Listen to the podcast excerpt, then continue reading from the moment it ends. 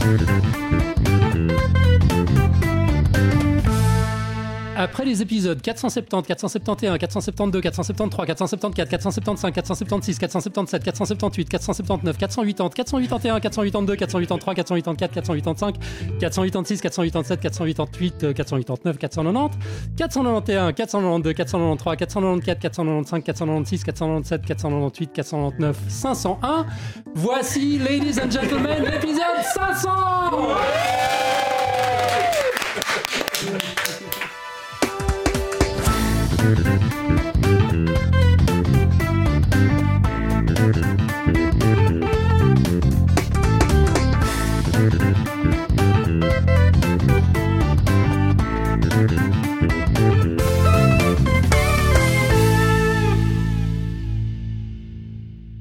Bienvenue dans cet épisode anniversaire.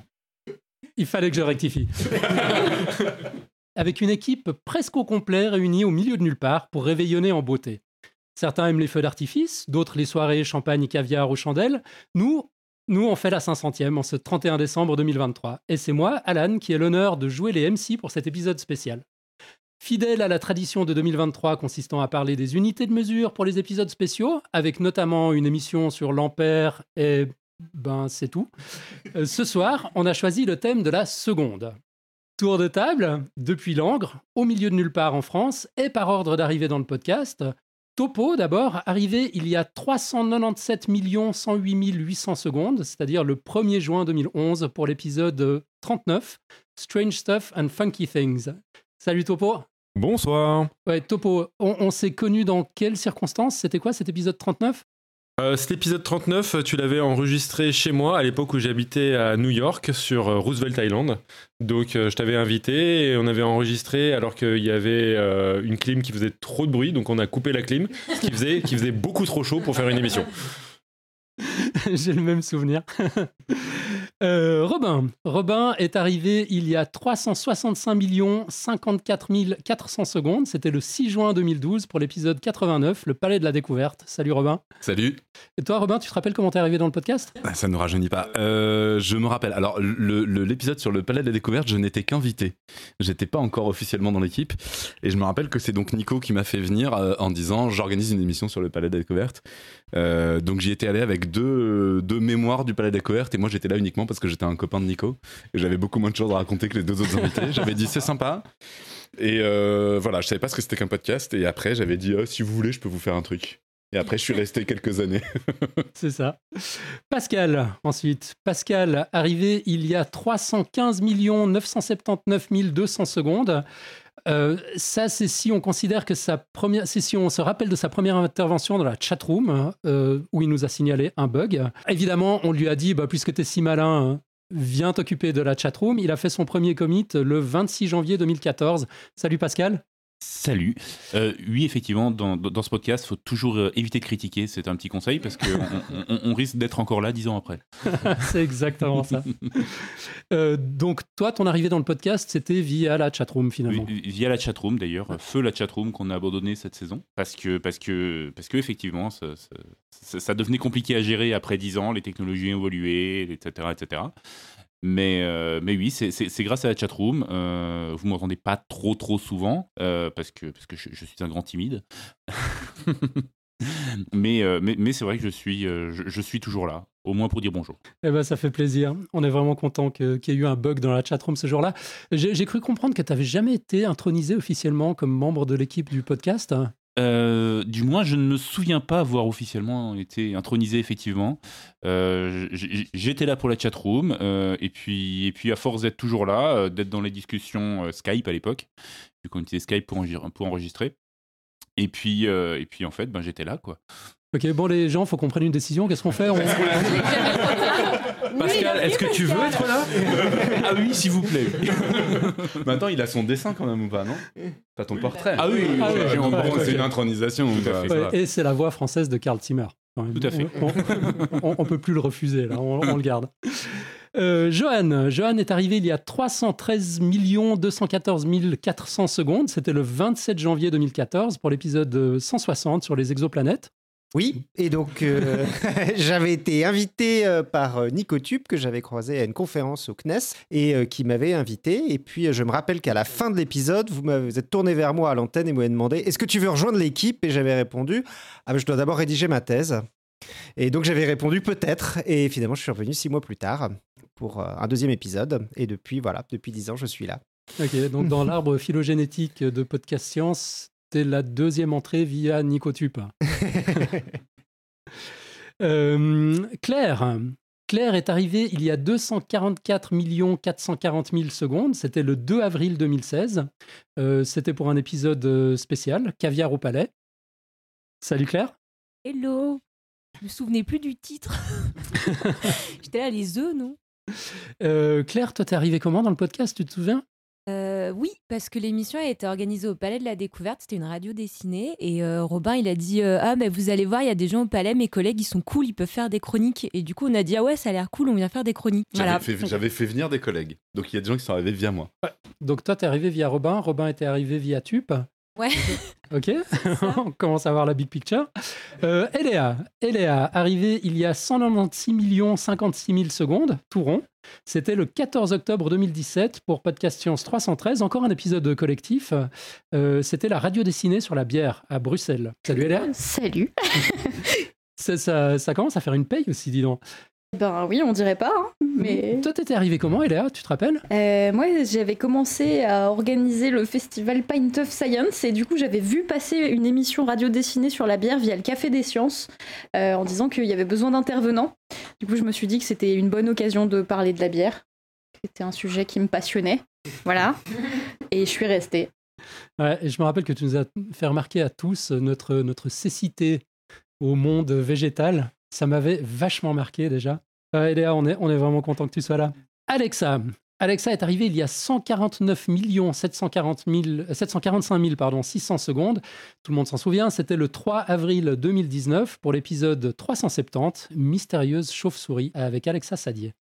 Salut Alexa. Ouais, salut. Salut tout le monde. Bah oui, moi c'était euh, suite à Topo en fait qui m'avait invité. On s'était rencontrés à, je crois, sur Twitter d'abord et ensuite à une conférence d'Evo Devo, la première conférence d'Evo Devo américaine.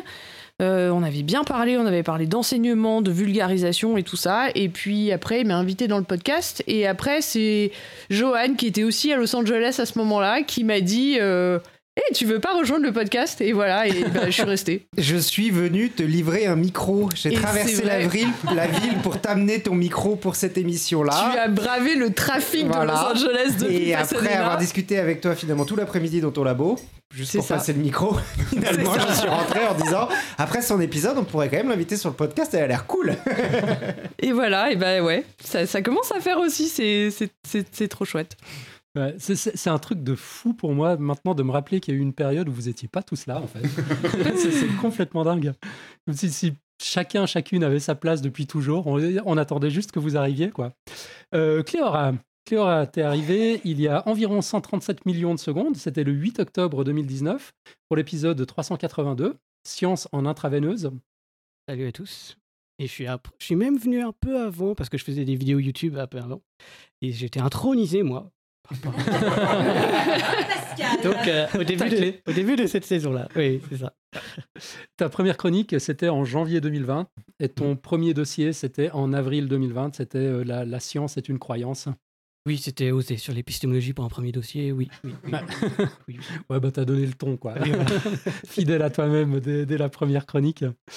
Euh, et, et toi, t'es arrivé comment dans le podcast, Cléora Eh bien, via YouTube, parce que, en, fait, euh, j'ai connu le podcast grâce à YouTube.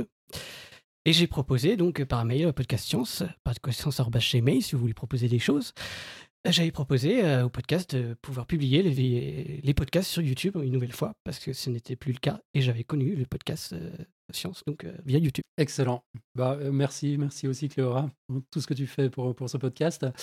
Et puis, le dernier représentant du podcast autour de cette table physique, euh, c'est moi, Alan. On va dater mon arrivée au premier épisode, c'est-à-dire le 1er septembre 2010. C'était il y a 420 759 360 secondes. Ça fait 160 mois à peu près. Mais je pense qu'on pourrait quasi, euh, visé euh, les, les 500 millions de secondes parce que quand même il y a eu un peu de préparation. Il y avait, bah, l'idée et tout avant de lancer le, premier épisode, les discussions avec, avec Mathieu, mon comparse de l'époque. Il nous a fallu un moment avant d'oser nous lancer. Euh, donc ouais, ça, ça fait un beau paquet de secondes. Et puis évidemment, euh, vous l'avez remarqué, manque cruellement autour de cette table Tup. Tup euh, qui est arrivé, bah, il y, a, y a un paquet de secondes aussi, il y a 374 126 400 secondes, c'était le 22 février 2012, euh, pour un, dossier sur l'infini. Euh, c'était le podcast Science 74. Je ne veux pas me faire chier avec euh, votre manière bizarre de, de- de parler des, des nombres au-delà de 69. On a, on a le droit de dire que t'as piqué au vaudois pour être encore plus logique? Ouais, ouais, ouais. Mm. Euh, je, je vis dans le canton de Vaud depuis, euh, Ah. euh, de- de- depuis des siècles. Irène, qui est arrivée il y a 313 560 000 secondes, c'était le 23 janvier 2014 pour l'épisode 159 sur l'histoire des microscopes. Et enfin, euh, le petit dernier, Gaël, qui est arrivé il y a 19 millions seulement de secondes, c'était le 17 mai 2023. Euh, Tup et Gaël devaient être présents autour d'une table virtuelle. Tup pour discuter, euh, Gaël pour, présenter quelque chose de sérieux. Malheureusement, on a eu un petit problème de fibre dans notre Airbnb au milieu de nulle part. On a une barre de Edge euh, sur nos téléphones et du coup, on a dû renoncer à la table virtuelle. Euh, mais du coup, on ajoutera l'intervention de Gaël au montage. Et puis, je ne peux pas finir ce tour de table sans une petite mention pour Dan, Dan de la brasserie La Chalençoise à Échalant, en Suisse, qui est le seul brasseur professionnel, artisanal, à avoir pris notre licence Beerware au sérieux et qui m'amène chaque année maintenant une caisse de bière bah, que j'ai trimballée euh, en Fiat 500 à travers, à travers la France. Elle était un peu secouée, heureusement qu'on l'a qu'on l'a ouverte qu'aujourd'hui. Donc euh, la bonne humeur ce soir est sponsorisée par la Chalençoise. un immense merci à Dan, ça, Ouais. fait, Dan. ça fait hyper plaisir. Trop, trop bien. Euh, avant de passer au dossier, euh, moi j'ai une petite question. Est-ce que vous avez remarqué que le ge, le son ge dans seconde s'écrit avec un C en français bah, Je vous propose qu'on s'y arrête une seconde, une seconde. Euh, il y a quelques années, j'étais tout ému d'apprendre que les auditeurs, des auditeurs du monde entier apprenaient le français en écoutant le podcast. Ouais, bah ouais. À l'époque, on était jeunes, inexpérimentés, un peu intimidés à la seule idée d'avoir une audience. Alors, on collait la narration vachement strictement au dossier qu'on avait rédigé. Et comme on publiait le dit dossier sur le grand Internet mondial en même temps qu'on publiait les fichiers MP3 sur les plateformes, de podcast, bah, on offrait du contenu intéressant sous forme à la fois orale et écrite. Et ça courait pas exactement les rues en 2010-2011. Euh, et c'était évidemment idéal pour s'immerger dans la langue, faire le lien entre l'oral et l'écrit, découvrir de vrais accents. C'est pas les Suisses. Et tout ça avec des contenus euh, vachement moins cucu que, que ceux des méthodes de langue à l'époque. J'avoue que je suis extrêmement admiratif des personnes qui se lancent dans l'apprentissage du français en autodidacte. C'est une langue impossible. A- C'est pas rare qu'il y ait aucun rapport entre ce qu'on entend et ce qu'on lit. Et je parle pas juste des mots difficiles qui sont difficiles aussi pour les francophones, comme je sais pas, immarcessible ou euh, iridescent. Euh, mais même des mots qui nous semblent, qui nous semblent tout simples, à, à nous les natifs, sont parfois sacrément compliqués. Au hasard, est-ce que vous savez ce que le mot anchois et le mot oiseau au pluriel ont en commun? Est-ce qu'ils ont de particulier dans la langue française? Je regarde les uns après les autres, là tout le monde regarde ses pieds. Il y a des lettres qu'on ne prononce pas, ça? Ouais, c'est ça. C'est c'est, euh, les, les mots les plus longs de la langue française. Donc, ils, ils, con- ils contiennent sept lettres chacun. Les mots les plus longs dont on ne prononce aucun des sons des lettres qui les composent. Ouais. Non, mais allez apprendre le français dans ces conditions. Enfin, euh, Ouais, ois- oiséaux. Oiséaux. Oiséaux. Et bon, je m'égare. Le thème de l'émission, c'est la seconde. Est-ce que seconde serait le seul mot de la langue française dont le C se prononce ge Eh ben, bingo. D'abord, c'est quoi une seconde? Bah, Avant cela, il faut se demander ce qu'est une minute. En fait, le mot minute vient du latin minutus, ce qui veut dire la partie menue résultant de la division de l'heure ou du degré. Donc la minute, c'était donc la plus petite unité de temps disponible quand on essayait de diviser une heure. Sauf qu'une minute, ça peut être vachement long quand même. Si vous faites du gainage, vous savez de, vous savez de quoi je parle. On a parfois envie de diviser euh, les heures en unités plus petites que les minutes, d'où le concept de seconde, du latin minuta secunda, la partie menue résultant de la seconde division de l'heure ou du degré. Et voilà l'origine du mot seconde. Mais alors maintenant, pourquoi est-ce que ça se prononce seconde alors que ça s'écrit seconde? Bah Pour la prononciation, elle a tout simplement évolué depuis le latin vers le français au gré des influences, des accents régionaux, euh, des, époques, de tout. quoi. C'était secunda en latin, c'est resté secunda en italien, c'est devenu segunda en espagnol et en portugais avec un, G. Puis en français, bah, il y avait une chance sur deux finalement. Donc la langue orale a opté pour second, seconde. Euh, avec des orthographes variables pendant des siècles, jusqu'à ce qu'une certaine académie française s'en mêle au XVIIe siècle, euh, décidant de figer le C étymologique dans l'orthographe l'orthographe latine au lieu du G euh, pratique et en lien avec la réalité. Bravo l'Académie, des génies comme toujours. Mais au moins, vous m'aurez fourni une bonne petite histoire à raconter. Bisous. Allez, sans transition, parlons science hein, avec, avec des vrais dossiers, des vrais scientifiques de cette formidable équipe autour de la table.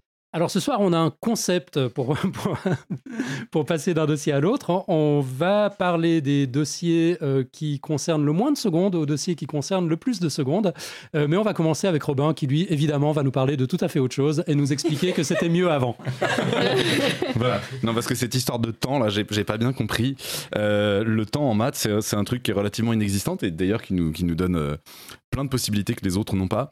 Euh, donc quand on m'a dit 500 secondes, je me suis demandé si c'était pas, je sais pas, une vengeance, un truc.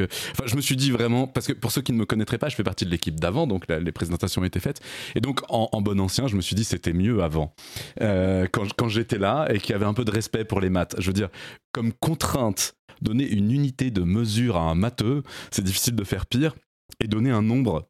Alors, oui, les, mathématiciens travaillent avec des nombres, mais enfin, généralement, quand ils travaillent avec un nombre premier, il s'appelle P, il n'a pas vraiment de valeur. Il y a d'ailleurs une, anecdote qui existe à propos du mathématicien Grothendieck. Alors, anecdote euh, vraie ou pas, je suis pas complètement sûr qu'elle soit véridique, mais euh, Grothendieck était donc un mathématicien euh, complètement génial, très très fort, tout ça. Et un jour, on lui demande de, de donner un exemple parce qu'il parlait de nombre premier, d'une propriété de nombre premier. Elle lui demande de donner un exemple avec un vrai nombre premier. Sauf qu'un vrai nombre premier, pour Grothendieck, c'était P. Donc il a fallu qu'il réfléchisse un petit peu, puis il a fini par dire, ben euh, oui, euh, alors on peut prendre, je sais pas, 57.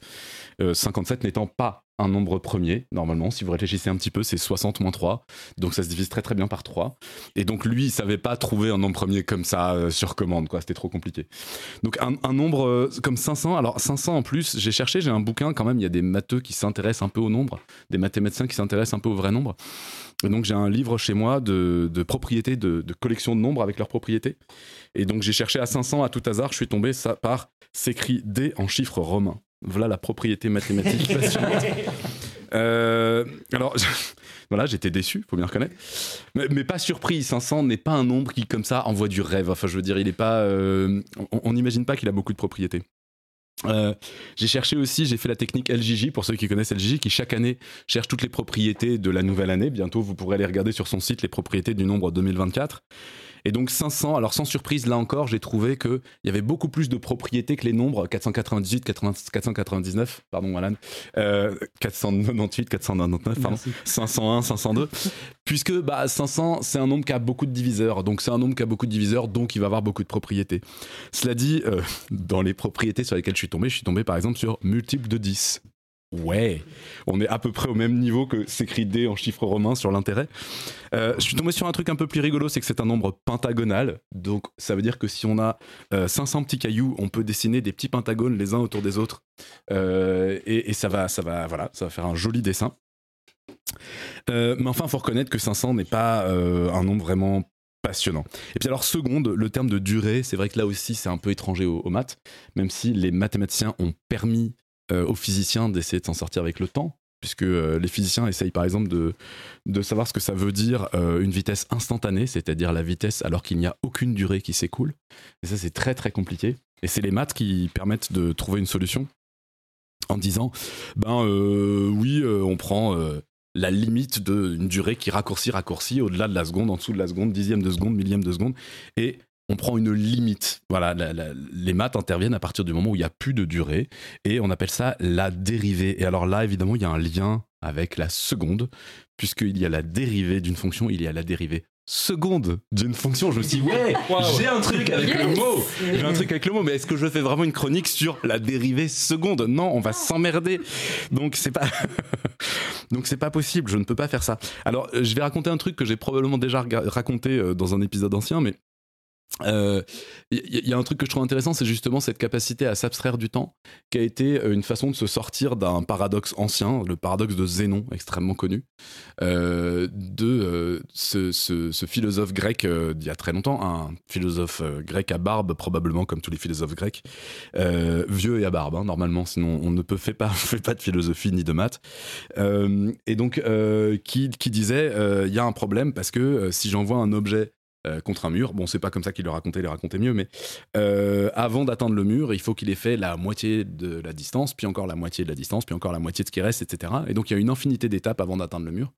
Et une infinité d'étapes, ben ça peut pas se faire dans un temps fini, parce que chaque étape prend un certain temps. Et là, on est avec un problème de temps. Et finalement, les mathématiciens qui ont, si on peut appeler ça résoudre, résolu le problème, c'est des mathématiciens qui ont dit une somme infinie, on s'en fout, ça peut se faire, il suffit juste de dire qu'on s'en fout du temps. On met trois petits points à la fin de la somme et on dit que un demi, plus un quart, plus un huitième, plus un seizième, etc. Et ben on fait comme si on pouvait faire la somme infinie d'un coup d'un seul et on dit que ça fait 1 et voilà. Donc en fait, les mathématiques s'en sortent quand on arrête de se préoccuper du temps. Donc voilà, je trouve que vraiment les contraintes c'était beaucoup mieux avant. J'avais réussi à trouver des thèmes de mathématiques à propos d'alcool. J'avais réussi à trouver à propos de caca. J'avais réussi à trouver à propos de bouffe. J'avais réussi à trouver à propos de euh, nuit. Un truc comme ça. Bon, à chaque fois, c'était relativement tiré par les cheveux. À propos d'œufs, des œufs quand même, j'avais trouvé à trop- pas parler de, maths et d'œufs. Et là, je trouve que c'est un peu un affront qu'on me fait avec cette contrainte. Donc, je, suis vraiment bien content d'être un vieux con. Ce podcast tourne très très mal. et je vais continuer à ne pas y participer pour l'instant, tant qu'on ne me se proposera pas des, contraintes un peu mieux, quoi. Voilà, un peu plus, un peu plus inspira- inspirantes pour un matheux. Euh, J'avais juste une dernière chose aussi quand même à dire, mais alors le monde est beaucoup trop compliqué pour moi. Euh, je me suis dit, euh, oui, les, Babyloniens avaient donc euh, un système de décompte où ils faisaient des paquets de 10 et puis après ils faisaient des paquets de 60. Ce qui paraît très étrange pour nous qui faisons des paquets de 10 puis des paquets de 100.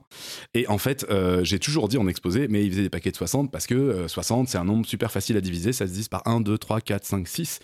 Et c'est très pratique et c'est bien pour ça d'ailleurs qu'on parle de quart d'heure et de demi-heure et qu'on devrait parler de tiers d'heure et de cinquième d'heure pour faire hommage aux Babyloniens qui nous ont permis d'avoir des heures divisées en 60 minutes et pas en 100 quelque chose où ça serait de l'enfer, on pourrait pas avoir des tiers d'heure.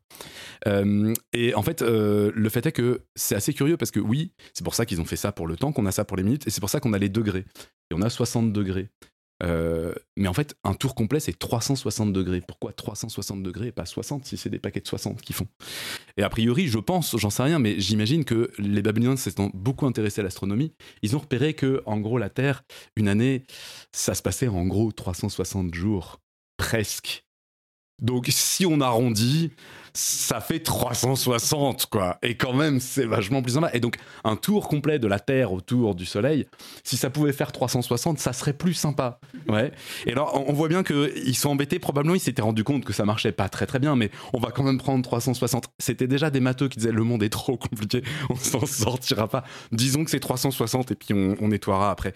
Donc, si on imagine que c'est 360, du coup, 1 degré, bah, en gros, en très gros, j'en discutais avec Johan juste avant l'émission et ça ne marche pas, mais c'est parce que le monde est trop compliqué. Mais avec un monde simple, 360 jours pour faire le tour du Soleil, ça veut dire que 1 degré, c'est exactement le, ce, que, ce que parcourt l'angle que, que l'angle entre le Soleil et la Terre en- que- quand la Terre bouge d'une journée. Ouais, donc 1 degré, c'est une journée. Après, le problème, c'est la catastrophe. On a divisé les degrés directement en minutes. On a oublié les heures. Et ça, c'est quand même une catastrophe. On aurait divisé les degrés en 24 heures avant de les, diviser en minutes puis en secondes. Ça veut dire qu'en gros, l'angle que, que fait la Terre en une seconde, ça, aurait- ça se serait appelé une seconde. Ça aurait été quand même vraiment beaucoup mieux. Donc vraiment, c'est raté. Euh, Donc je retourne avec mon absence de temps et avec mon monde parfait où la Terre tourne en cercle autour du Soleil et pas en ellipse, et où en plus les jours sont euh, des, des- voilà, des, des degrés et, les, et on les divise en heures et en, et en minutes, parce que là vraiment ce monde est trop compliqué pour moi. Et voilà. Merci Robin. Ok, je sais pas trop ce que c'était que ça dans notre run-up vers la seconde et au-delà, mais maintenant on va passer la parole à Johan qui va nous parler du pulsar, les horloges de l'univers. Il est question de 500 millisecondes, c'est ça? Exactement, donc moi je vais passer à quelque chose qui est légèrement plus rapide que la seconde et c'est relativement rare en astrophysique parce que souvent les choses sont plutôt lentes, voilà, ça se passe doucement. Là c'est des choses qui se passent vite et du coup ça a pas mal surpris euh, les, découvreurs et la découvreuse en particulier parce qu'en juillet 68, une jeune doctorante en astrophysique, Jocelyn Bell, euh, pointe donc un nouvel instrument vers le ciel. Et cet instrument c'est un radiotélescope qui est à côté de Cambridge mais d'un type nouveau, parce qu'il permet donc une bonne résolution temporelle, c'est-à-dire qu'il permet de faire des, mesures assez rapidement les unes des autres. Jusqu'à maintenant, on s'en fichait un peu, comme je vous dis, c'est des choses qui se passent lentement, mais euh, son directeur de thèse, Anthony Hewish, c'est un spécialiste des ondes radio et il veut étudier la scintillation. Donc la scintillation, on la connaît bien en ondes visibles, c'est ce qui fait que les étoiles, on a l'impression qu'elles clignotent dans le ciel, c'est un effet de l'atmosphère qui fait que les étoiles semblent clignoter. Et il y a un équivalent dans les ondes radio, alors qui n'est pas dû à l'atmosphère, sans doute, euh, mais qui, fait que les sources radio semblent un petit peu clignoter aussi. Donc il voulait étudier ça pour savoir pourquoi est-ce que ça venait, et donc il a construit un instrument qui était capable de prendre des images radio, des signaux radio toutes les secondes. Pour bien étudier, il faut donc un, nouveau télescope assez rapide pour voir ce- ces fluctuations de l'ordre de la seconde. Et cependant, alors qu'elle, euh, donc sa sa doctorante euh, euh, Jocelyn Bell regarde le ciel avec le nouveau télescope, elle détecte un signal qui semble pulser de manière très régulière.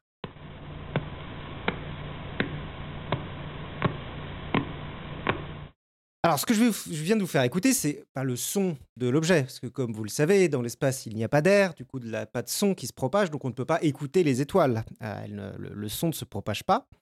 Euh, ce qu'elle a découvert, en fait, c'est un signal périodique en ondes radio, avec un top environ euh, toutes les euh, 1,5 secondes. Donc là, ce que vous entendez, c'est la retranscription en ondes sonores de ce signal. Donc Jocelyn et Anthony sont surpris au début, car il s'agit d'un signal très régulier. Ils pensent initialement à un signal soit d'origine humaine, euh, par exemple un satellite. Donc le premier satellite venait d'être envoyé avant, euh, enfin dix ans avant, c'était Spoutnik, euh, ou alors un défaut de l'instrument. Euh, mais ils se rendent assez rapidement compte que l'objet est fixe sur le ciel, c'est-à-dire qu'il est dans une direction précise dans le ciel, et donc c'est pas possible que ce soit un satellite ou qu'il ne tourne pas avec la Terre, en tout cas. Euh, et donc, il faut se rendre à l'évidence, le signal est réel, vient de l'espace et extrêmement périodique. L'idée que le signal est envoyé par une civilisation intelligente est évoquée, euh, parce qu'effectivement, ça paraît très régulier. Et donc, au début, le signal est appelé euh, un petit peu humoristiquement euh, LGM1 pour Little Green Man, ou les petits hommes. Mais euh, elle a raconté plus tard, Jocelyn Bell, euh, dans une conférence, elle a dit qu'il fallait faire très attention avec ça, parce que comme vous le savez, euh, dès qu'on commence à parler de vie dans l'univers, les médias s'emballent très vite, et donc du coup, ils ont fait très attention de, ne- révéler cette anecdote que bien plus tard, et de ne pas commencer par ça en disant c'est sans doute les aliens. Cependant, ils parviennent très rapidement à une autre explication, beaucoup plus satisfaisante sur le plan épistémique. C'est une étoile à neutrons ultramagnétisée en rotation rapide. Ah bah oui. Une quoi Une étoile qui ferait un tour sur elle-même toutes les secondes Qu'est-ce que c'est que cette diablerie, vous dites-vous, auditeurs et auditrices fidèles? Pour comprendre cela, il faut donc faire un petit détour vers la fin de vie des étoiles. Une étoile, c'est une sorte d'explosion thermonucléaire contrôlée. L'étoile émet en permanence une énergie énorme vers l'extérieur, elle explose, elle fait de la fusion en permanence, mais elle est tellement massive qu'elle s'écrase sur elle-même. En permanence, il y a un équilibre entre l'énergie qui vient de la fusion et la gravité. Mais à la fin de sa vie, quand il n'y a plus rien à brûler, plus d'hélium et d'hydrogène, il ne reste que les métaux lourds, et à la fin, plus de fusion, l'équilibre est rompu et la gravité gagne. Et d'ailleurs, en passant, et à la fin, la gravité gagne, je pense, est un bon résumé de l'astrophysique tout entière. À ce moment-là, l'étoile s'écrase très rapidement sur elle-même. Les couches externes de l'étoile vont s'effondrer un peu plus lentement et donc elles vont rebondir sur la surface interne de l'étoile, ce qui va créer une immense explosion qu'on appelle supernova. Donc assez paradoxalement, la fin de vie d'une étoile est une implosion extrêmement rapide et une explosion presque simultanée. Ce qu'il reste à la fin, c'est euh, donc pour notre Soleil et la majorité des étoiles, c'est ce qu'on appelle une naine blanche. C'est un cadavre d'étoile qui empêche la gravité de continuer à pressuriser les étoiles. C'est la répulsion naturelle des, atomes entre eux. Le fait que, bah, par exemple, vous ne pouvez pas enfoncer votre main dans une table, c'est aussi la, répulsion naturelle des atomes entre eux. Bah, là, c'est la même chose. Les atomes ne veulent pas se- s'encastrer les uns dans les autres. Et donc, ça fait des astres assez, denses. Donc, par exemple, alors que l'eau a une, densité, euh, une, masse volumique de 1 gramme par centimètre cube, les métaux les plus denses, comme l'or, c'est autour de 20 grammes par centimètre cube. Une naine blanche aurait une masse de plusieurs euh, plus une, densité de plusieurs milliers de kilogrammes par centimètre cube, donc beaucoup plus dense.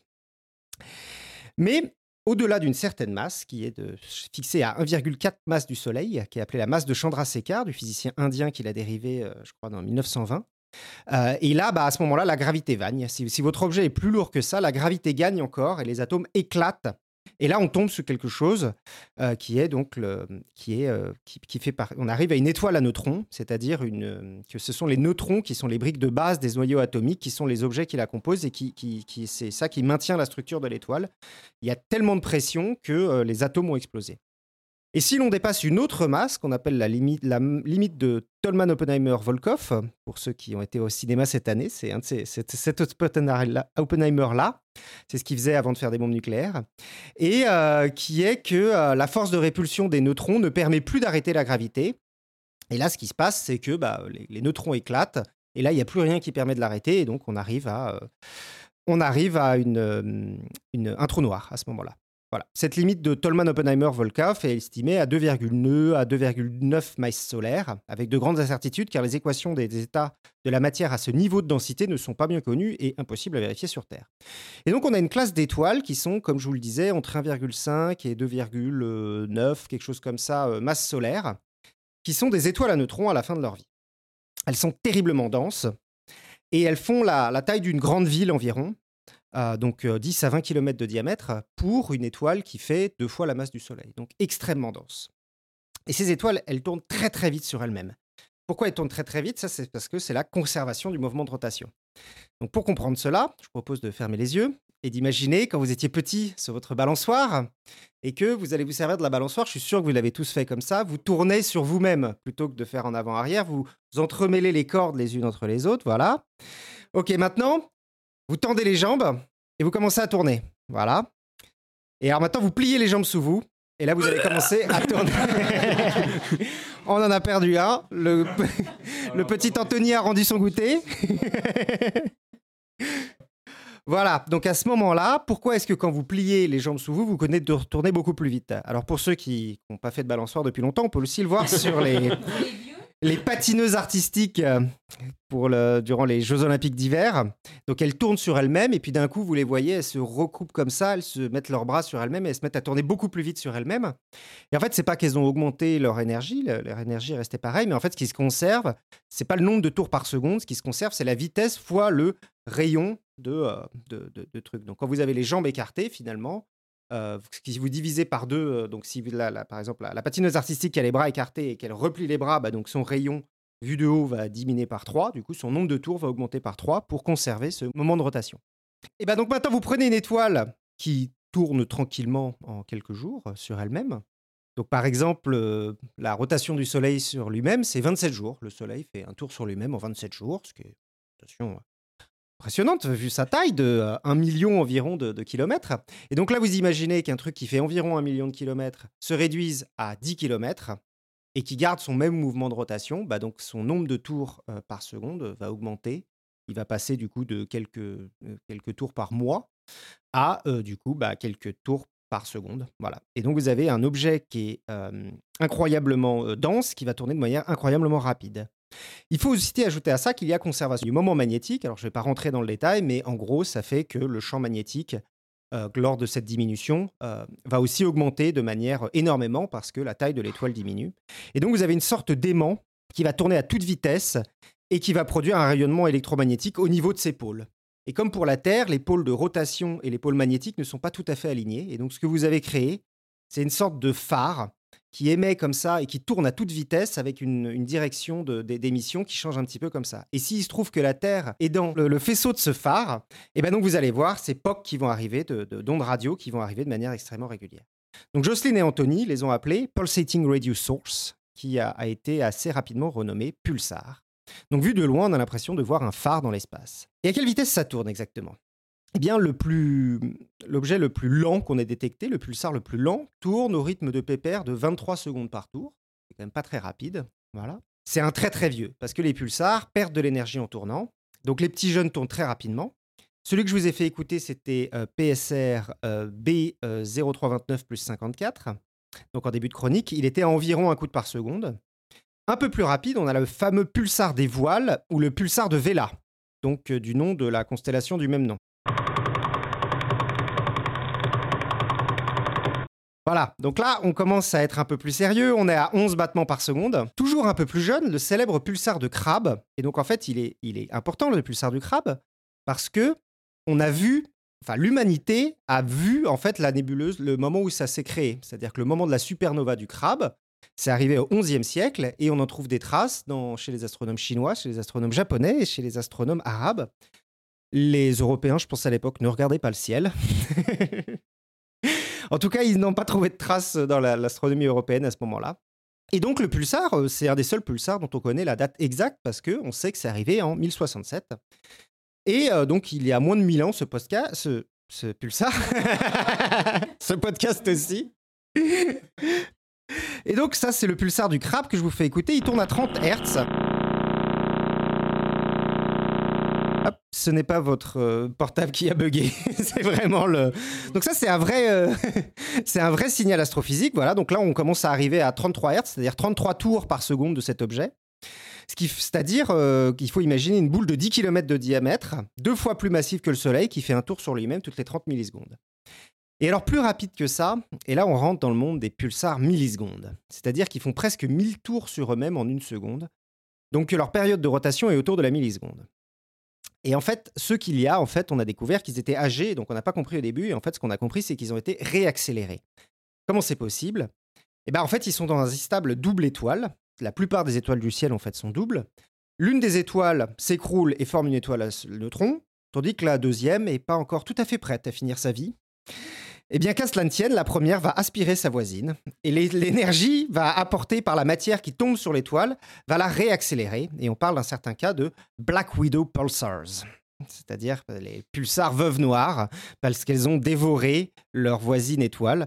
Et donc, à, ces vitesses, on peut réussir à atteindre des pulsars millisecondes. Alors ici, je vous mets PSR, euh, PSR J04374715, qui est à Ah bah oui. qui est à 174 rotations par seconde.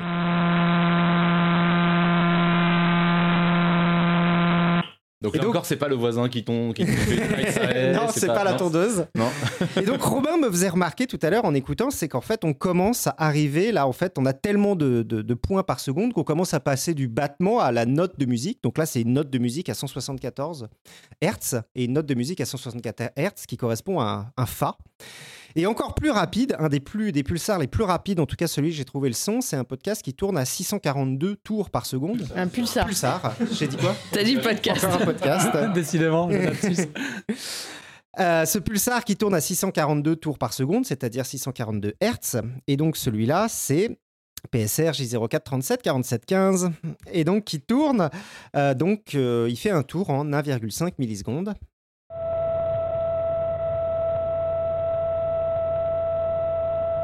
Voilà, donc là effectivement c'est tellement rapide qu'on n'entend plus vraiment le fait que ce soit un battement, on a l'impression d'entendre une note continue et donc bah voilà une, une note à 642 Hertz. C'est un mi. Un, mi Voilà. un, un- un peu faux, un, Un tout mi petit un peu trop bas. un, tout mi petit peu trop bas. Tiens à dire ça au, au pulsar. oui, non, je, je trouve qu'il pourrait tourner un poil plus vite quand même. Et Johan, tu, Ouais. tu disais juste une question que les pulsars ils ralentissaient, c'est ça? Ouais. Est-ce que c'est le cas pour euh, des étoiles comme le Soleil par exemple aussi? Alors, est-ce que c'est le cas pour les étoiles comme le Soleil? Eh ben, je suis pas sûr. J'en sais rien. Je pense pas parce que, je... enfin, peut-être que pas parce que comme il y a beaucoup de fusion à l'intérieur, ça leur donne un apport d'énergie qui peut continuer. Enfin, il y a pas. Bon, je sais pas. Je sais pas regarder. Je sais pas exactement si les étoiles comme le Soleil ralentissent. En attendant, pour rassurer Robin, dans quelques millions d'années, ce sera un mi bémol. Oui, voilà, c'est ça, merci. Exactement, j'y pensais. Je... Mais d'ailleurs, ce qui est super intéressant, c'est qu'en fait, les pulsars sont. euh, alors là, je, je digresse un petit peu, mais euh, je n'avais pas noté ça dans ma chronique. Mais en fait, les pulsars ont une, un temps de rotation qui, est, qui leur est extrêmement propre. C'est quasiment impossible d'avoir deux pulsars qui ont la même rotation à la milliseconde près, parce qu'ils tournent de façon très précise. Et donc, ils ont une sorte d'ADN. C'est les seules étoiles comme ça qui ont une sorte d'ADN. Et c'est comme ça d'ailleurs qu'on a réussi, euh, quand on a envoyé la plaque euh, dans l'espace, euh, les, les plaques de Sagan, qui a envoyé des plaques dans l'émission Voyager pour essayer de indiquer une- un accès à la Terre. Ils ont utilisé les pulsars parce que donner la, période d'un pulsar, c'est quelque chose qui est beaucoup plus précis pour donner la. Donc, dire on, on est à tel degré de tel pulsar, tel degré de tel pulsar et tel degré de tel pulsar, c'est une bonne façon de, de réussir à, identifier la Terre euh, dans l'espace. Voilà. Euh, pour savoir est-ce que c'est une bonne idée ou pas de donner à des extraterrestres la localisation exactement de l'endroit où on est, vous demanderez à Carl Sagan. Voilà. Ok, voilà. Mais à quoi ça sert tout ça? On a un signal extrêmement régulier, ça ne nous dit pas grand-chose. Il faut une petite, variation pour que ça, une petite variation pour que ça devienne intéressant. Donc par exemple, la lente diminution de la vitesse de rotation avec le temps nous donne une indication sur l'âge de ces objets. Parfois, la variation est plus complexe que prévu et c'est là que ces métronomes de l'espace nous en apprennent beaucoup. Ainsi, en observant les variations très légères de la période, l'astronome polonais Alexander Wolchian montre que la période du pulsar PSR B1757 a des variations qui sont compatibles avec l'existence d'une planète en orbite autour. Et on retient souvent que la découverte de Major et Kellos en 1995 comme la première exoplanète détectée, mais en fait c'est faux. C'est la première planète exoplanète détectée autour d'une étoile de type solaire. Mais on a tendance à oublier que cette première détection en 92 autour d'une étoile morte. Voilà, donc c'est ce qui est arrivé. On a aussi donc par exemple l'observation du pulsar binaire PSR B1913 plus 16 découvert en 1974 qui a permis aux physiciens Russell Hulse et Joseph Taylor de disposer d'un indice sérieux en faveur de l'existence des ondes gravitationnelles. Donc là encore, ça a été remercié par un prix Nobel des années après qu'on a eu une confirmation directe des ondes gravitationnelles, mais en fait la première détection des ondes gravitationnelles, c'est une détection indirecte grâce aussi au pulsar. C'était un système euh, binaire composé de deux étoiles à neutrons. Et Hulse et Taylor ont observé les impulsions radio des deux, euh, de, l'un d'entre eux, parce qu'un seul d'entre eux euh, finalement nous envoyait son faisceau, donc on envoyait un seul tourné, mais ça nous a permis de mesurer très précisément l'évolution des paramètres orbitaux, et en particulier la période de rotation d'une planète l'une autour de l'autre. Et donc, il a découvert que la période orbitale de ces deux pulsars, donc c'est-à-dire de, environ de 8 heures, c'est-à-dire la rotation d'une des étoiles à neutrons autour de l'autre, et donc, ils ont observé que cette rotation aussi se diminuait et la courbe de réduction de la période était tout à fait compatible avec une perte euh, par rayonnement gravitationnel, ce que prévoit la relativité générale. Et enfin, tout récemment, des astronomes ont eu l'idée d'observer 25 pulsars d'un bout à l'autre de la galaxie pour mesurer leur variation, grâce à un grand réseau de télescopes radio en Europe, qui s'appelle l'EPTA, pour European Pulsar Timing Array. Et d'ailleurs, le, euh, le radiotélescope de Nancy, il se trouve dans le Cher, qui appartient à l'Observatoire de Paris, fait partie de cette collaboration. Et l'idée était donc de prendre des pulsars millisecondes ultra stables à différents endroits de la galaxie et de regarder de très légères variations qui modifient l'intervalle entre les impulsions, en raison en fait de certains effets qui impactent le, temps d'arrivée des impulsions, qui peuvent être interprétés comme un passage d'onde gravitationnelle. Comme ça, on voit si une, onde gravitationnelle passe entre nous et le pulsar et on peut mesurer son effet. C'est des effets très très fins. C'est un peu comme mesurer l'avancée de la marée en écoutant un robinet qui goutte dans la mer. Mais c'est la seule façon de mesurer ces ondes gravitationnelles qui sont très basse fréquence et qui nous renseignent sur les périodes de formation de l'univers. Il y avait 500. Il y avait 500 millisecondes. Ah ouais. J'ai pas trop. bravo Jeanne. Ah, C'était passionnant. Top. On, était bien à 500 millisecondes. Là, je, vous propose qu'on reste un peu avec, euh, avec Cléora. Tu vas aussi nous parler de 500 millisecondes, en fait, de ce qui se passe dans notre cerveau au bout de 500 millisecondes. C'est ça. Mais avant, euh, ce que je vous propose, c'est de jouer un petit jeu. Est-ce que ça vous va de jouer un petit jeu? Allez, on a le choix. Partant. on peut avoir un choix, puis on joue pas. Parce que j'ai vu autour de la table que vous savez jouer au jeu concept. Euh, ouais, enfin, c'est vite dit. Hein.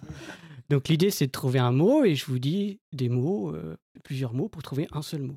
Ok? Ça vous va? Hmm. Donc je vais vous dire végétal. Plante. Plante. Vert. Chlorophylle. Plante. Triangle. Sapin, sapin. Bien joué. bon, pour l'anecdote, c'était aussi un petit jeu de mémoire parce qu'on l'a eu aussi.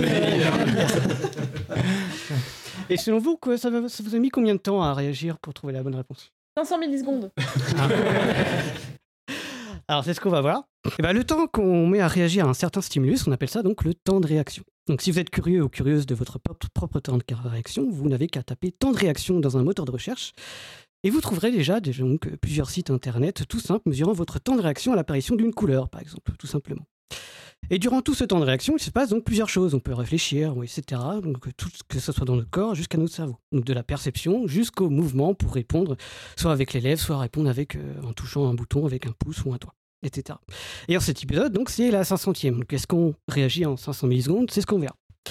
On va donc s'intéresser à ce qui se passe à 500 millisecondes après exposition à un stimulus. Et pour aller mesurer nous-mêmes ce qui se passe dans nos cerveaux, on va donc installer des dizaines d'électrodes à la surface du crâne, formant une sorte de casque à récepteurs. Donc ça, c'est ce qu'on appelle l'EEG, l'électroencéphalogramme. Depuis la surface du crâne, on mesure donc les variations électriques provoquées par les neurones. Et comme ce n'est qu'à la surface, c'est difficile de dire quels neurones précisément sont à l'origine des variations électriques. Ça peut être à la surface donc du cortex, comme plus profondément euh, à l'intérieur, bien, bien profondément euh, du cerveau. Le G donc a une résolution spatiale complètement pourrie. hein. Si notre crâne était la Terre, c'est comme si on avait du mal à faire la différence entre Marseille et Paris. Par contre, le G, donc euh, ça rejoint un peu plus la chronique de Johan avec une résolution euh, temporelle qui est plutôt pas mal, le G. hein. Euh, donc c'est comme si par exemple entre Moscou et Paris, on, bah, on sait bien à, quel, à quel temps en millisecondes donné quand les lumières s'allument dans la ville. Du coup, pour aller voir ce qui se passe à 500 millisecondes en réaction bah, à quelque chose, le G est pile le dispositif qu'il nous faut. Je place alors le casque d'électroque sur mon crâne et je regarde ce qui se passe donc 500 millisecondes après, par exemple, l'apparition du feu vert euh, alors que j'attendais le feu rouge. Ou je regarde ce qui se passe 500 millisecondes après avoir eu peur à une image ou 500 millisecondes après avoir entendu mon prénom. Bref, je regarde ce qui se passe donc après euh, un stimulus donné. Et résultat, ce que le G donne visuellement, donc c'est une courbe, c'est comme un sismogramme. Donc vous savez, euh, lors d'un tremblement de terre, l'aiguille qui se déchaîne en dessinant toute seule de gauche à droite. Et bien ça, on a, on a exactement pareil pour chaque électrode sur notre tête. L'électroencéphalogramme, c'est un bordel de variations électriques. J'ai beau regarder ce qui se passe 500 millisecondes après, donc après l'apparition d'un stimulus, on voit rien, à part euh, quelque chose d'aléatoire, euh, où tout se confond avec des variations électriques aléatoires. Par contre, pour trouver s'il y a des variations électriques constantes en réaction à un stimulus donné, on va plutôt moyenner des dizaines et des dizaines d'e- de- d'essais à chaque fois, par rapport à un même stimulus. Et cela permettra donc d'enlever tous les bruits aléatoires pour mieux mettre en avant s'il y a des choses constantes qui se répètent. Cette méthode est ce qu'on appelle la méthode des potentiels évoqués. Grâce à cette méthode se dégagent alors des pics et des creux électriques de quelques microvolts seulement, qu'on retrouve à chaque fois au même moment en réaction à un stimulus donné. Ces pics et ces creux électriques, c'est ça qu'on appelle les potentiels évoqués. Les potentiels évoqués sont donc des variations du signal électrique, des différences de potentiel, qui arrivent constamment au même moment après l'exposition d'un même stimulus. Est-ce que ça va pour vous? Est-ce que j'arrive à bien définir ce que c'est un potentiel évoqué? Ouais. Ok. Alors, on continue. Prenons quelques exemples donc concrets, parce qu'on en, on en caractérise plusieurs dizaines de potentiels évoqués. Par exemple, dans les aires sensorielles du cerveau, on retrouve à chaque fois un pic autour de 100 millisecondes à l'exposition d'un stimulus. Ce potentiel évoqué à 100 millisecondes, on l'appelle donc tout bêtement P100 pour 100 pour 100 millisecondes. Donc si je vous montre une image, on retrouve ces pics à 100 millisecondes dans les aires visuelles. Si je vous fais entendre un son spécifique, on retrouve ce pic un peu avant 100 millisecondes dans les aires auditives du cerveau. Donc P100 est lié à la perception. Notre cerveau perçoit en 100 millisecondes. Les potentiels de ce, de ce genre, donc on a, créé, on a décrit des dizaines. Tout l'objectif des chercheurs neuroscientifiques est de les caractériser et d'en inférer leur fonction cognitive. À quoi ça sert?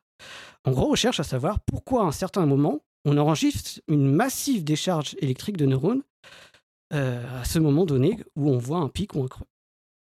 Donc la plus connue, c'est la P300. Donc si vous vous rappelez pourquoi on l'appelle 300, c'est parce que c'est à 300 Bien millisecondes. joué. On l'a Donc, trois- suivi. donc, 300 millisecondes après un stimulus, de manière générale, on a tout le cerveau, où, dans tout le cerveau, en fait, on observe une sorte de pic positif, comme si de nombreux euh, neurones déchargeaient en même temps et échangeaient des informations électriques, tout ça, mais tout ça en même temps, vers environ 300 millisecondes. C'est comme si, avant 300 millisecondes, chaque région cérébrale faisait un- son petit boulot dans son coin, et qu'à 300 millisecondes, tout le cerveau s'allumait pour mettre en commun. Et c'est vraiment ce qu'on en comprend aujourd'hui. P300 est une sorte d'embrasement cérébral lié au traitement cognitif plus complexe et serait notamment un marqueur biologique de l'accès à la conscience. 300 millisecondes, c'est autour de ce temps qu'on met pour réagir à un stimulus attendu. Donc, à un autre petit jeu tout à l'heure, c'est après 300 millisecondes où, euh, où il a à trouver le sapin. Ça, c'est sûr. Et encore, il y a le temps de réflexion à prendre en compte. Pas mal. Donc P300 est, tellement un potentiel évoqué de référence qu'il y a un avant et un après. On différencie alors deux zones temporelles, l'une avant 300 millisecondes, regroupant ce qu'on appelle les potentiels exogènes, et l'autre après 300 millisecondes, regroupant donc les potentiels évoqués plus tardifs, qu'on appelle, si c'est l'inverse d'exogène, c'est endogène. On appelle, on appelle ça les potentiels endogènes. Donc potentiels exogènes avant 300 millisecondes, exogènes parce qu'ils sont provoqués par les stimulus extérieurs. On les retrouve localisés euh, sur les régions euh, du cerveau euh, qui se chargent de traiter les données sensorielles, donc liées plutôt à la perception. Typiquement, donc, P100 est un potentiel exogène. Quant aux potentiels endogènes, après 300 millisecondes, on les appelle endogènes car ils sont provoqués par réaction des traitements précédents. Donc, grossièrement, si je prends une analogie, alors que les potentiels exogènes sont les premiers dominos qu'on pousse avec le doigt, Tous les autres dominos qui tombent par réaction en chaîne sont des potentiels endogènes, donc après 300 millisecondes. Et si on attribue des fonctions cognitives à ces catégories, les potentiels exogènes, donc c'est plutôt lié à la perception et au premier traitement cognitif plutôt primaire et de base, alors que les potentiels endogènes, donc après 300 millisecondes, sont plus liés à la réflexion et tout ce qui est lié au traitement cognitif, demandant davantage de ressources attentionnelles, etc. Une question, pardon. Oui.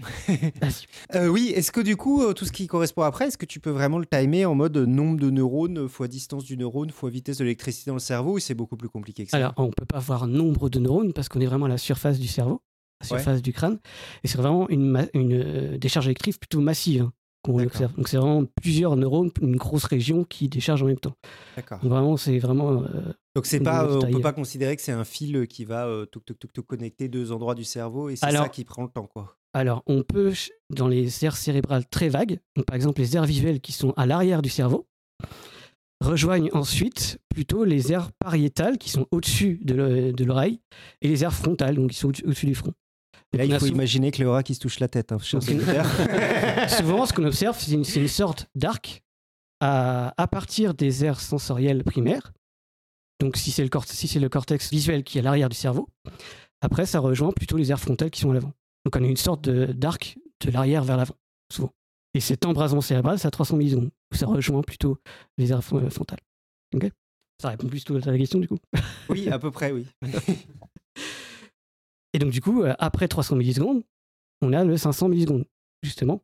Donc, c'est plutôt un potentiel évoqué qui est endogène, plutôt avec des traitements cognitifs qui sont plutôt euh, tardifs et complexes. Et donc, c'est très tard par rapport au traitement euh, cognitif cérébral. Et euh, encore une fois, donc par rapport au bruit aléatoire environnant, les potentiels tardifs endogènes sont en plus euh, en réaction des, euh, des potentiels exogènes qui sont en amont. Donc on n'est pas à l'abri qu'un domino mette plus de temps en amont à tomber pour faire tomber celui qui est plus tardif qui se déroule autour de 500 millisecondes. Bref, ça c'est des détails méthodologiques qui se débrouillent entre les neuroscientifiques. Dans certaines expériences, aussi tardifs soient-ils, donc euh, ce 500 millisecondes, on mesure bien un large pic positif autour de 500 millisecondes. On l'appelle le potentiel positif tardif, ou LPP. LPP pour Late Positive Potential en anglais, ou des fois LPC pour Late Positive Component. Bref, on va l'appeler LPP. Pour l'anecdote euh, historique, donc 500 millisecondes, c'est si tard qu'il y a 50 ans en recherche, c'est la P300 qu'on appelait euh, le potentiel évoqué tardif. Donc à 500 millisecondes, on a bien un potentiel évoqué. C'est un large pic qui peut s'étendre plus ou moins dans le temps, mesuré principalement au niveau donc pariétal et pas au niveau donc des aires sensorielles. Le lobe pariétal, c'est-à-dire donc, euh, je l'ai dit juste avant, grossièrement au-dessus des oreilles, bien au-dessus. hein. Je précise que c'est le cas uniquement pour certaines expériences aussi, car évidemment, on n'a pas les mêmes traitements cognitifs en fonction de l'expérience et donc pas les mêmes potentiels évoqués qu'on observe. Et encore plus pour ce potentiel positif tardif, la LPP, dont sa fonction est encore très floue. Sa fonction, c'est-à-dire quelle fonction cognitive elle sous-tendrait, au niveau de quel traitement de l'information. Dans la, littérature, scientifique, en fait, depuis les premières mises en évidence de la LPP, autour de 500 millisecondes, on affirme qu'elle sous-tend une remémorisation de ce qu'on vient de voir ou de faire. Quelque chose en lien avec la mémoire. Donc.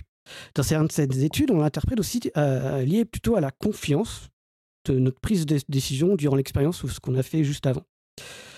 Donc plus on avait, euh, plus on avait un pic élevé à 500 millisecondes, plus on- en gros on avait une sorte de confiance de ce qu'on vient de faire. Ça, c'est quelques euh, hypothèses. Donc ça, tout ça, c'est pour un pan de la recherche. La LPP serait ainsi liée au processus mnésique et aux prises de décision et quelque chose euh, autour de lié à l'apprentissage.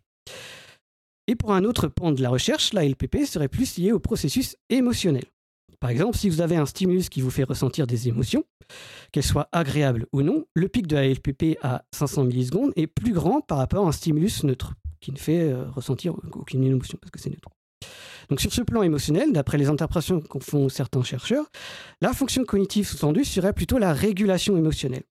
Plus le stimulus est intense émotionnellement, plus ça demande une régulation pour ne plus être submergé par l'émotion. Et en plus, fait intéressant, face à ce pic, en fait, euh, face à un stimulus euh, anxieux, plus la personne est atteinte d'anxiété et euh, a par exemple des symptômes type euh, dépressif, plus le pic de l'ALPP est grand. Donc en gros, si on a un stimulus anxieux, plus la personne est anxieuse, plus on observe un gros pic à 500 millisecondes. grossièrement. Comme si ça demandait en gros plus d'efforts à réguler.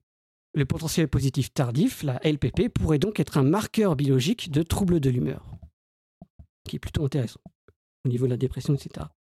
Donc on a, comme je l'ai dit, en gros deux grands champs de recherche. L'un plus vieux qui affirme que c'est mémoriel et lié à la prise de décision, et l'autre plus récent qui propose que ce soit davantage émotionnel et sa régulation. Mais en soi, l'un peut euh, aller avec l'autre, en fait. Ce n'est pas obligatoirement contradictoire. Euh, ou alors, comme ce sont en fait des protocoles assez différents, peut-être que ce sont deux mécanismes différents, mais qu'on mesure au même endroit et au même moment. En fait, pour, vous appuyer à, quel point que la fonction réelle de ce LPP, donc de ce large potentiel positif à 500 millisecondes, est vaguement comprise, en fait, sa fonction cognitive, à quoi ça sert, je vais citer Emmanuel Christensen, donc une ingénieure qui aime jouer avec le traitement de signal cérébral. Dans sa thèse de 2007, 2017, pardon, elle évoque notamment la LPP comme un marqueur de processus émotionnel. Elle présente comme ça. Puis plus tard, elle écrit donc, je la cite, que ce potentiel n'est pas uniquement sensible aux caractéristiques physiques, mais aussi à la signification du stimulus pertinent à la tâche. Donc signification, c'est plutôt lié à la mémoire. C'est ok. De plus, ce potentiel reflète l'engagement des ressources intentionnelles, donc encore un truc en plus, et il est également lié aux étapes tardives du traitement de la mémoire à court terme, permettant la représentation consciente du stimulus. Donc on a encore plein de mots-clés. Du coup, qu'est-ce qui se passe à 500 millisecondes bah, C'est un peu le bordel pour savoir. On a toute une liste de mots, euh, de mots-clés en fait. On a régulation émotionnelle, engagement émotionnel, apprentissage, mémoire à court terme, signification, confiance, engagement de ressources intentionnelles, prise de décision. Et on a même la représentation consciente. Donc quelque chose de complexe. Mais si vous vous rappelez de ce que je dis avant, c'est pas étonnant, puisque c'est un potentiel très tardif, 500 millisecondes. C'est après l'accès à la conscience à 300 millisecondes, bien après. Donc il faut toutefois prendre en plus tout ça avec des pincettes, car ces interprétations se font sur des observations, sur des protocoles bien précis. C'est loin d'être généralisable sur tout ce qu'on vit dans la vie. Mais si tout ça était vrai, si tout ça était établi, qu'est-ce qui se passerait donc à 500 millisecondes dans notre cerveau si je devais vraiment répondre à la question avec une phrase? Avec une longue phrase, j'aurais dit donc vers 500 millisecondes, après un stimulus, notre cerveau semble se remémorer consciemment de ce qu'on vient de voir et de faire. Pour le recontextualiser, grâce à la mémoire donc épisodique, parmi ce qu'on a déjà expérimenté, comprenant nos erreurs, nos confirmations, mais aussi nos émotions. Tout ça dans le but d'identifier ce qui est pertinent dans notre environnement et ou de banaliser ce qui vient de se passer en fonction des recherches de ce que j'ai. Effet intéressant, ce que je rappelle encore une fois pour terminer, parce que je trouve ça plutôt intéressant, ce potentiel évoqué autour de 500 millisecondes est peut-être un marqueur biologique des troubles de l'humeur comme la dépression. Quelque chose donc d'intéressant encore une fois pour toujours plus objectiver une maladie plutôt qu'on voit, euh, qu'on entend encore euh, dans le langage, dans, sur un truc condescendant, quand encore on dit que c'est dans ma tête, etc. Des, des maladies, des troubles de l'humeur, etc. Voilà, donc ça c'était 500 millisecondes. C'est peut-être court pour nous, mais très long pour le cerveau qui rumine déjà sur ce qui vient de se passer à 500 millisecondes. Voilà. Merci Clara. On a parlé de millisecondes. Avant de continuer notre run-up vers des périodes plus longues, je vous propose un petit mot sur la seconde à proprement parler, avant d'enchaîner. Une seconde particulière, en l'occurrence, la seconde intercalaire. Alors, euh, comme Cléora, j'ai un petit quiz pour vous. Combien y a-t-il de secondes dans une minute? 60. Eh ben, vous avez raison la plupart du temps, mais pas toujours. En, en, effet, de temps en temps, 27 fois, pour être précis, depuis 1972, on ajoute une seconde au temps le 30 juin ou le 31 décembre. C'est-à-dire que ces années-là, le 31 décembre, à 23h59-59, juste après, au lieu de changer d'année, on passe à 23h59-60. Et après, on change. pourquoi, me direz-vous? Eh bien, je pense qu'il doit y avoir des matheux impliqués. Hein.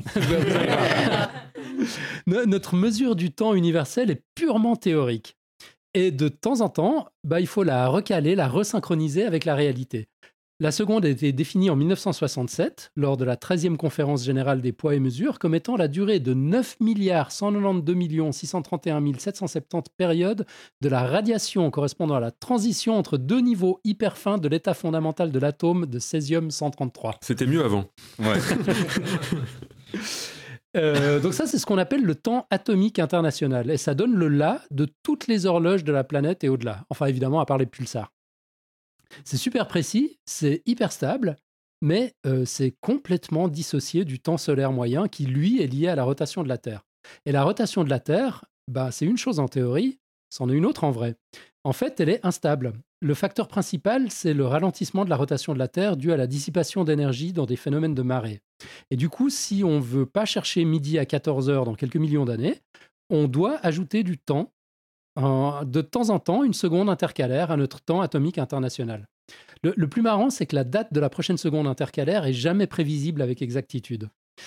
Ainsi, depuis l'implémentation de la seconde intercalaire en 1972, on en a ajouté une par année en moyenne jusqu'en 1983, puis c'est devenu un peu plus chaotique. Là, au, 30, au 31 décembre 2023, ça fait 7 ans qu'on n'en a pas ajouté. La dernière remonte au 31 décembre 2016.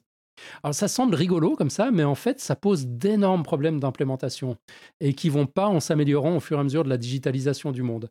Twitter, Instagram, Pinterest, Netflix, Amazon ont rapporté des interruptions de service en 2015 liées à la seconde intercalaire.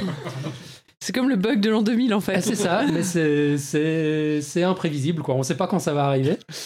Euh, et puis, il faut dire que, que la seconde intercalaire n'est pas supportée par le système d'exploitation Linux, qui est derrière ben, à peu près tout, en fait. Euh, donc, le, système de réservation de, Qantas et de Virgin Australia est tombé en panne euh, la même année, en 2015, pour les mêmes raisons.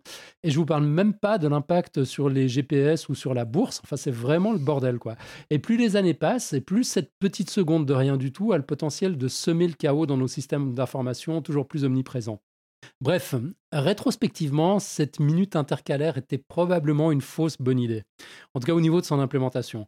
Donc le 18 novembre 2022, la conférence générale des poids et mesures a décidé de tirer la prise d'ici 2035 au plus tard. On ne sait pas encore comment ça va être géré par la suite, parce que le problème, euh, le problème continuera d'exister.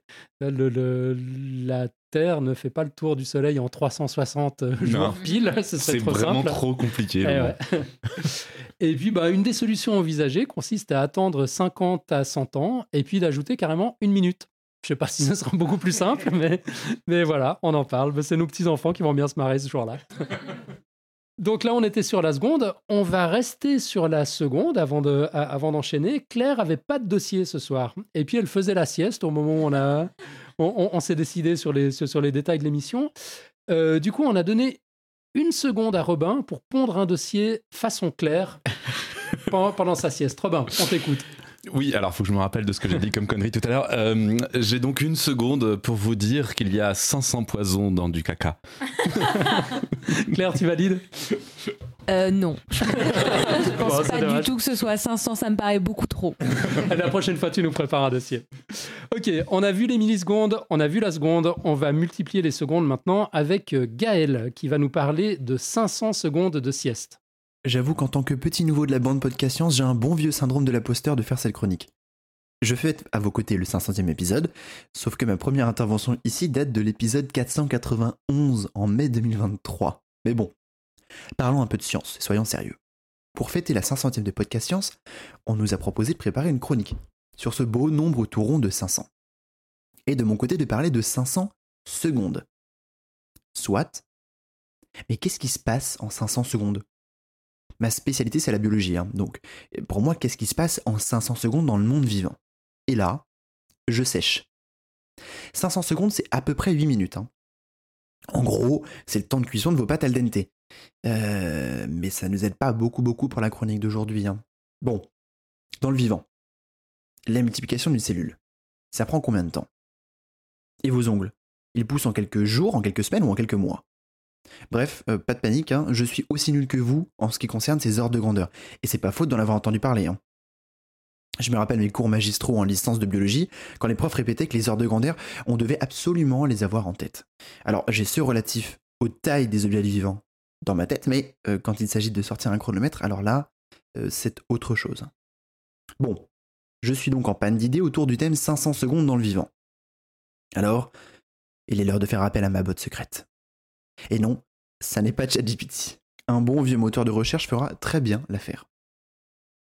Me voilà donc parti pour demander à Internet ce qu'il se passe en 500 secondes, donc 8 minutes, dans notre corps. Et là, magie du web.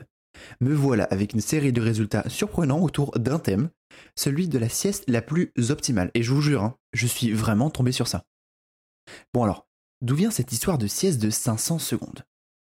Visiblement d'un ancien de la marine américaine du nom de Joko Willink, qui l'a pratiqué lorsqu'il était en mer. Son conseil a été repris dans une vidéo TikTok devenue virale, plus de 33 millions de vues. Je crois euh, qu'on a encore du chemin à parcourir avant que notre TikTok de biologie fasse autant de vues. Mais bon, cette histoire de sieste de 8 minutes, est-ce que ça tient vraiment la route? Ce serait pas la première fois qu'on verrait passer une fake news sur les réseaux sociaux, et surtout sur TikTok. Alors, pour comprendre tout ça, commençons par rappeler quelques bases en espérant que je ne vous endorme pas au passage. Déjà, le sommeil est indispensable pour notre survie. Quelques heures du précieux dodo en moins détruisent votre système immunitaire, doublent votre risque de cancer et augmentent le risque de développer la maladie d'Alzheimer. Et c'est pas fini.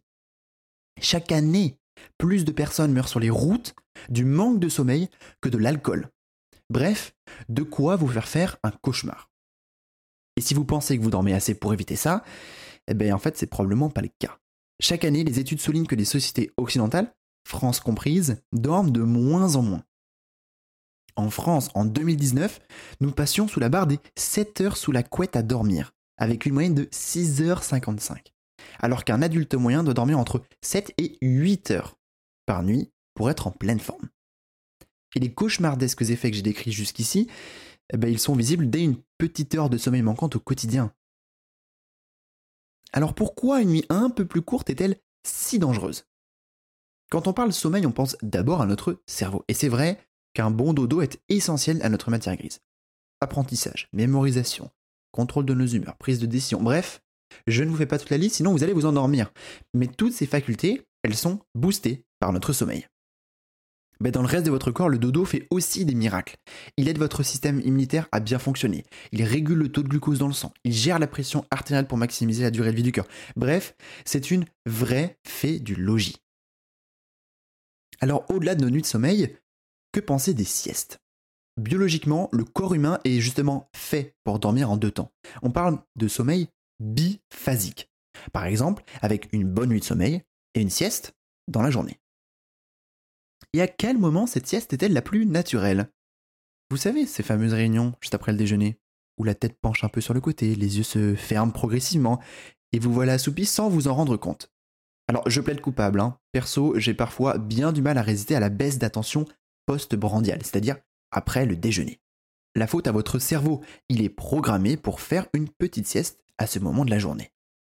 Petite, comment cette sieste? Des équipes de recherche se sont penchées sur le sujet et ont tranché pour une sieste d'environ 10 à 20 minutes.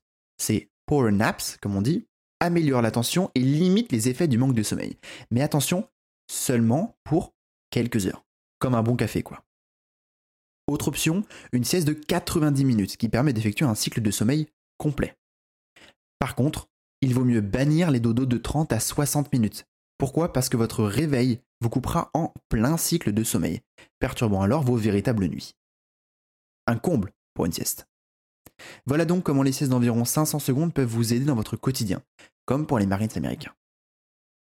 Mais attention, tout comme la caféine ou n'importe quel comprimé alimentaire, soi-disant anti-fatigue, ces siestes ne remplacent jamais un vrai dodo. Autant que possible, privilégiez une bonne nuit de sommeil avec une sieste de 500 secondes en bonus. Finalement, euh, je vais peut-être annuler mon réveillon du nouvel an et aller faire un bon dodo à la place. Rendez-vous en 2024. Merci Gaël Incroyable. Fou. Fou. Ok. Et là, on change carrément d'échelle maintenant. Euh, dans une chronique à trois voix avec Topo, Eléa et Alexa qui vont nous parler de la vie au Cambrien, c'est-à-dire il y a 500 millions d'années. Ça va faire un paquet de secondes, ça. Oui, pour être précis, 15 milliards 778 billions 800 milliards de secondes. Mais avant de vous évoquer ce temps, que je ne vais pas répéter, euh, parlons un tout petit peu d'autre chose, parlons de moi. Le 24 août... Au hasard. Parlons d'un sujet sérieux. Le 24 août 2011, quelques jours avant de quitter New York où j'achevais mon postdoc pour retrouver Paris, ma wonderful wife et mes équipes d'enseignement et de recherche, j'ai enregistré durant 3 heures un dossier pour Podcast Science qui sera découpé en trois épisodes explorant la classification du vivant. Ce dont je ne me rendais pas compte à cette occasion, c'est que d'une part, j'allais parasiter le podcast pendant plus de dix ans, et que d'autre part, je jetais à travers cette série d'épisodes les jalons des méthodes pédagogiques que je peaufine depuis maintenant 12 ans pour essayer de vulgariser et transmettre les notions de classification du monde vivant, Spoiler, je cherche encore.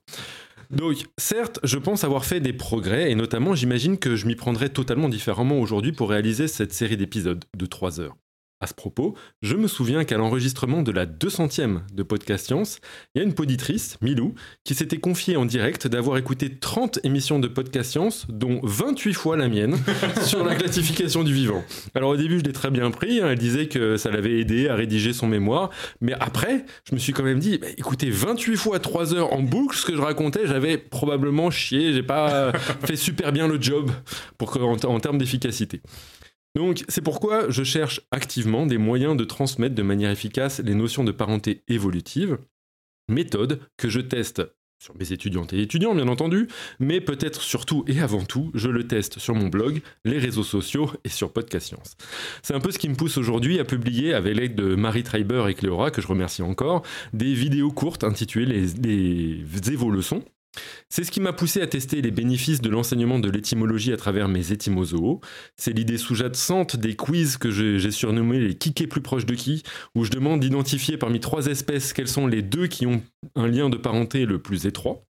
Mais l'une des premières idées originales pour enseigner la classification du vivant et que j'ai voulu étreiner, c'est ce que j'appelle le TFI, ou Taxonomy Fail Index, pour indice d'erreur taxonomique en français. Alors, je dis je, mais à vrai dire, c'est une idée que j'ai piquée à l'entomophotographe de renom Alex Wilde, qui tient un blog appelé Myrmekos, où il commente souvent les erreurs taxonomiques réalisées par les grands médias, qui peuvent par exemple illustrer euh, avec des photos de mouches des invasions de frelons, ce qui a le don de l'énerver énormément. Moi, sur mon blog, je présentais le, TF le TFI ainsi. Le principe est simple. Le TFI jauge l'erreur effectuée sur deux espèces en la rapportant sur l'erreur qu'on pourrait faire en confondant un humain et un chimpanzé. La formule du TFI est la suivante, soit deux espèces A et B, moi aussi je fais des maths. A étant l'espèce véritable du spécimen observé et B l'espèce attribuée par erreur. T sera le nombre de millions d'années qui séparent l'une ou l'autre espèce de leur dernier ancêtre commun. Enfin, H est le nombre de millions d'années qui séparent le chimpanzé d'Homo sapiens de notre dernier ancêtre commun, soit 6,4 millions d'années. Et donc, on pose TFI égale T sur H. Obtenir un TFI de 1, c'est confondre un humain avec un chimpanzé. En d'autres termes, tout score de TFI supérieur à 1 revient à faire une erreur plus grossière que celle de remplacer la couverture de L, qui est avec Scarlett Johansson, par une photo d'une belle guenon. Mais alors, pourquoi vouloir utiliser le TFI en enseignement? Eh bien pour moi, c'est un bon moyen de jauger la loose, de quantifier l'erreur qu'on peut faire en confondant une espèce avec une autre, de savoir si confondre par exemple une morue avec un pois chiche est plus grave que de confondre une vache avec un salsifis. Spoiler, bah c'est le même score de TFI pour les deux. C'est 249,688, soit 1598 millions d'années d'évolution qui séparent la lignée des plantes et celle des animaux de leur dernier ancêtre commun. Ce qui m'amène à la considération, derrière la chronique, que je voulais faire pour la 500e de Podcast Science. Quel est le score TFI d'une erreur taxonomique entre deux lignées séparées par 500 millions d'années d'évolution Eh bien la réponse est 79,365. Bien sûr, on, on allait le dire. Voilà, c'est tout. Est-ce qu'on a un exemple euh, Bah, à ce moment-là, à l'instar de la grande question sur la vie, l'univers et le reste, sur laquelle plancha l'ordinateur Deep Thought durant 7,5 millions d'années et à laquelle il fournit la réponse 42, je me vois à cette étape de ma chronique confronté à l'inanité de ma question pour communiquer un quelconque soupçon de notion évolutive. à moins que. À quoi correspond au final ce TFI de 79,365 Normalement, à la confusion entre deux espèces séparées par 500 millions d'années d'évolution de leur dernier ancêtre commun. Par exemple, plus de 500 millions d'années d'évolution se sont écoulées depuis l'émergence du dernier ancêtre commun entre un humain et une lamproie. Alors le lamproie, pour euh, les auditeurs qui ne peuvent pas avoir accès euh, tout de suite à une image, c'est une sorte de poisson sans nageoire paire, sans mâchoire, et je vous recommande donc quand même de jeter un coup d'œil euh, sur des images euh, de, de, de faciès de ces animaux à la bouche circulaire, et dont une partie du cycle de vie est parasitaire, du coup parasite bien, voilà. Et ça se mange. Et ça se mange, il paraît, il y a la, la lamproie bordelaise, une recette, Et euh, et C'est moche un peu. c'est assez moche et ça se mange notamment par la reine d'Angleterre, feu soit-elle, Euh, je crois pas que ce soit l'expression pour. Mais bon, paix, à son âme de l'emperoi. Enfin, je sais pas. Bref, c'est un mais, mais c'est surtout euh, une, bestiole qui est assez éloignée à la fois morphologiquement, mais aussi évolutivement, de 500 millions d'années d'évolution, euh, si, euh, si on en croit les dernières notions de taxonomie. Donc, bref, on est d'accord, confondre aujourd'hui Scarlett Johansson ou la reine d'Angleterre avec une lamproie, c'est clairement une belle gaffe taxonomique. Mais si on remontait il y a 500 millions d'années, on serait parfaitement excusé de ne pas être en mesure de distinguer les représentants de la lignée à laquelle Scarlett et nous appartenons, de celle qui donnera les lamproies qui peuplent nos rivières. J'en veux pour preuve que les paléontologues eux-mêmes galèrent comme pas possible pour réaliser cette distinction lorsqu'ils interprètent les fossiles d'espèces de vertébrés qui vivaient à cette période.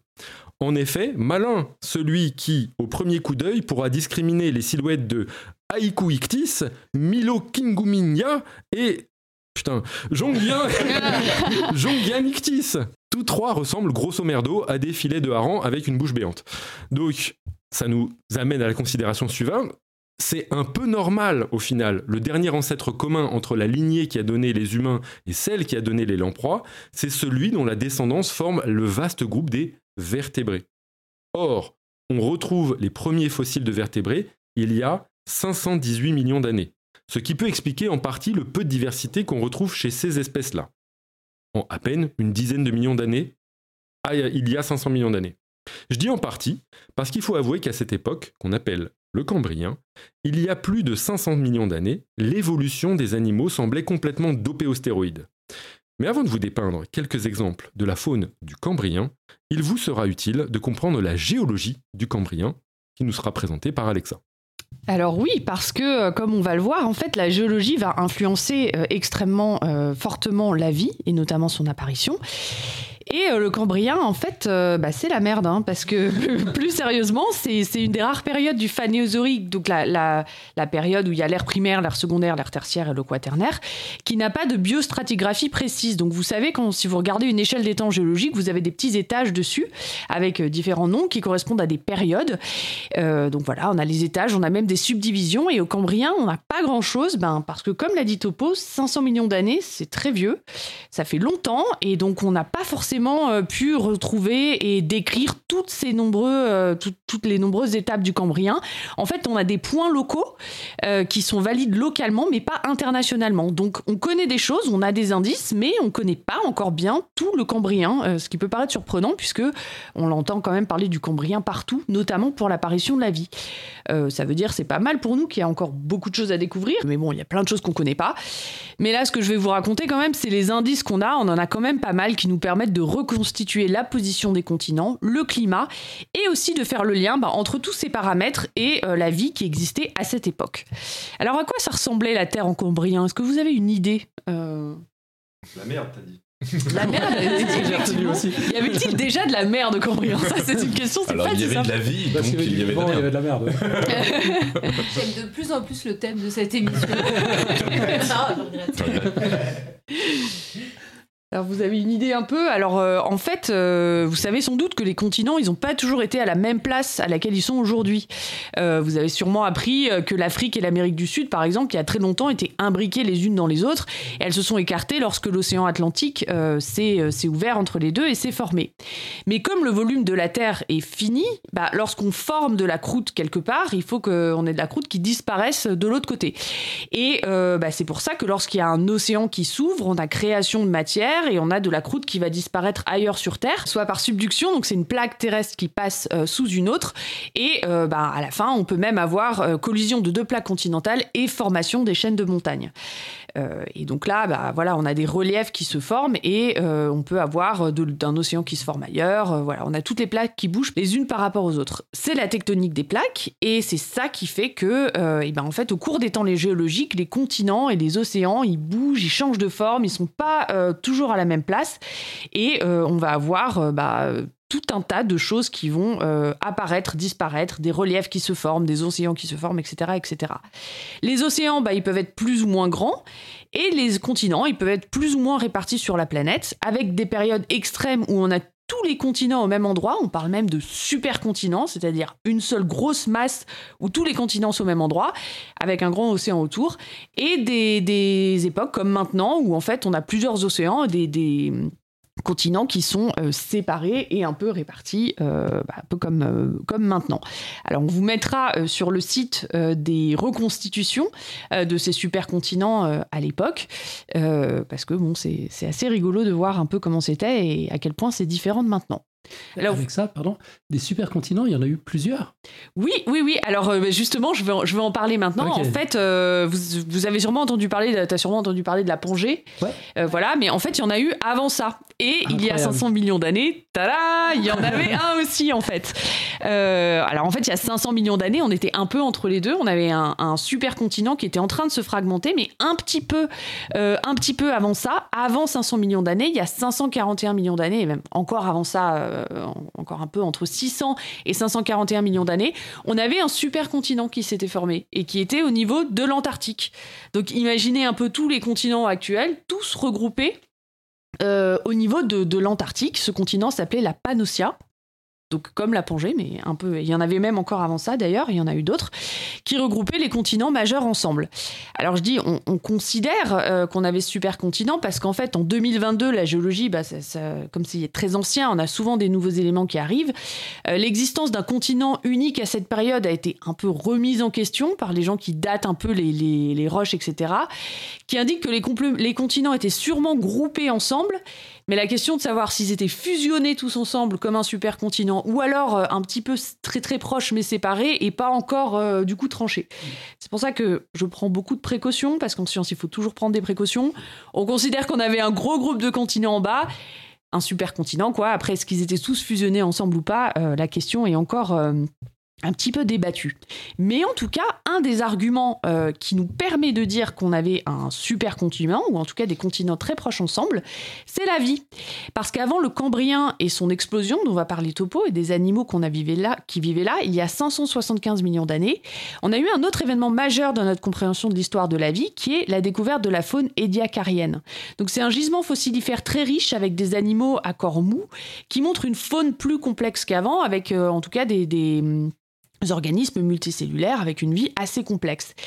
Et l'existence de cette vie qu'on retrouve en fait sur tous les continents actuels du monde euh, quasiment, en tout cas on en retrouve en Mexique, en Russie, en Namibie, euh, en Europe aussi un petit peu, euh, et ben le fait qu'on en trouve partout, ça ne peut s'expliquer que par l'existence d'un gros continent unique avec de la faune à la bordure de ce gros continent unique qui fait qu'ensuite quand les continents se sont séparés, voilà, ont bougé un peu partout, on en retrouve toujours euh, puisque on considère que c'était là. Donc en fait, ici on a je trouve quelque chose qui est assez joli qui montre l'interaction entre la vie et la géologie.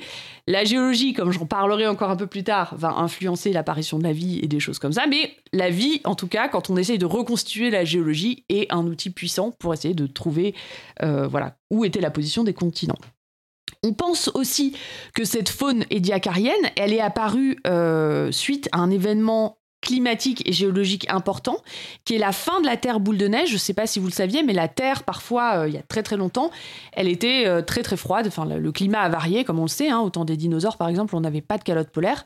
Et euh, plus loin, donc il y a 600 millions d'années, on avait la Terre, 700 millions d'années même, bon, je revérifierai les dates, on avait la Terre boule de neige qui était complètement gelée. Le fait que la Terre est dégelée, euh, on pense que c'est ça qui a permis euh, bah, à la faune des Diacara de, se développer. Au moment de. Alors vous allez me dire, ok, c'est cool, la faune des c'est pas à 500 millions d'années, et je vais passer la parole à Topo, mais avant ça, euh, lorsque la Terre a dégelé, on a eu la faune édiacarienne, et ensuite, lorsque ce gros continent, la Pannotia, qui était supercontinent en bas, a commencé à se disloquer, on se rend compte que c'est à ce moment-là qu'on a l'explosion cambrienne. Euh, et avant de vous raconter au détail pourquoi on a peut-être eu l'explosion euh, cambrienne, je vais laisser Topo euh, parler au début de ce qui se passait au début du cambrien et après, lorsque ce supercontinent a commencé à se fractionner et qu'au même moment, on a une explosion de vie encore plus complexe que la faune des Diacara, la faune cambrienne. Yes, et Alexa nous dépeint donc une planète cambrienne dotée d'un océan géant, mais aussi de plusieurs continents colossaux, dont le plus grand est le Proto-Gondwana. Alors pour euh, vous donner une perspective, moi, pour préparer cette émission, j'ai euh, utilisé un site euh, qui permet de voir la planète Terre en forme de globe et de la naviguer de naviguer autour et donc de visiter euh, cette planète Terre à 500 millions d'années, 1 milliard d'années, etc. Et donc j'ai fait 500 millions d'années pour pouvoir bien préparer l'émission. Et quand j'ai tourné le globe, il y a un moment où en fait je voyais euh, une sphère totalement bleue. Donc je l'ai pris en photo et en retournant, bien entendu, elle est essentiellement de, l'autre côté, euh, recouverte d'une euh, d'une sorte de structure géante, ce proto-Gondwana et d'autres euh, parties qui émergeaient. Et donc on pourrait s'attendre à ce que je vous propose une exploration de la faune terrestre s'il y a une si grande surface émergée.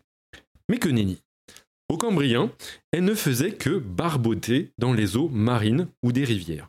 Quelques scientifiques pensent qu'éventuellement il y a des mille pattes qui auraient pu commencer à fouler le sol gondouanais il y a 510 millions d'années, comme Patrick Laurentier et moi-même vous expliquions lors de notre émission des eaux, pas des eaux, l'épopée des sorties des eaux. Mais cela n'est toujours pas corroboré par de véritables traces fossiles. C'est uniquement des données moléculaires qui permettent de dire que potentiellement des mille pattes étaient présents. Les véritables fossiles de mille pattes les plus vieux terrestres, ils sont datés de 480 millions d'années, donc après 500 millions d'années. Par contre, ce continent était bel et bien peuplé de traces de vie, mais d'une toute autre nature, et c'est ce que va nous expliquer Eléa. Et oui, parce qu'on a tendance à les oublier, mais les plantes sont actuellement partout et elles étaient déjà partout, il y a 500 millions d'années. Alors, petit récap de ce qu'on sait actuellement de l'histoire évolutive des plantes. Alors, grosso modo, la première trace de vie sur Terre est estimée à 3,7 milliards d'années, soit plus de 6 fois 500 millions d'années. Si l'on doit refaire l'histoire de la vie des plantes en accéléré, on imagine que les premiers organismes photosynthétiques remontent à plus de 3 milliards d'années déjà. Disons à la louche entre 3,2 et 3,5 milliards d'années. À cette époque apparaissent des bactéries capables d'utiliser la lumière pour créer leur propre matière organique à partir du dioxyde de carbone, du CO2. Une vraie dinguerie, la photosynthèse. Ces bactéries fusionneront avec des cellules eucaryotes lors d'un événement dit d'endosymbiose pour donner la lignée verte les ancêtres de toutes les plantes terrestres. Les plus anciennes traces d'organismes qui pourraient être apparentés à des végétaux pluricellulaires euh, sont euh, remontées à 2,1 milliards d'années, euh, notamment avec un fossile que les paléontologues ont retrouvé et qu'ils ont nommé Grippania spiralis, qui a longtemps été considéré comme une sorte d'algue unicellulaire géante. Mais algue ou bactérie géante, personne ne sait trop. Euh, c'est à peu près au même moment euh, qu'on imagine que suite au refroidissement du manteau terrestre, la concentration en nickel dans les océans chute euh, brutalement, provoquant la disparition des archéobactéries dans ces milieux-là. En parallèle de ça, l'oxygène réagit avec le méthane en déclenchant une forte glaciation, et la fonte des glaces lessive les continents, apporte des éléments nutritifs dans les océans, etc. Le fait de vider une niche écologique et d'apporter des nouvelles sources d'énergie va permettre la prolifération de ces cyanobactéries, qui font de la photosynthèse, et des premières algues sous-marines, ce qui va générer une forte augmentation en oxygène. La concentration en oxygène va augmenter progressivement euh, dans l'atmosphère. Elle sera d'abord absorbée par les océans, mais elle va continuer à augmenter, augmenter pour déborder dans l'atmosphère et formera la couche d'ozone, ce qui va permettre de limiter les rayonnements ultraviolets qui seraient euh, nocifs aux organismes vivants et qui jusqu'à présent auraient empêché la vie d'aller sur Terre. Donc sous la mer, pendant ce temps, on continue de se diversifier, protégé par, euh, par l'eau, euh, avec l'apparition des algues brunes, des algues rouges autour de 1,2 milliard d'années.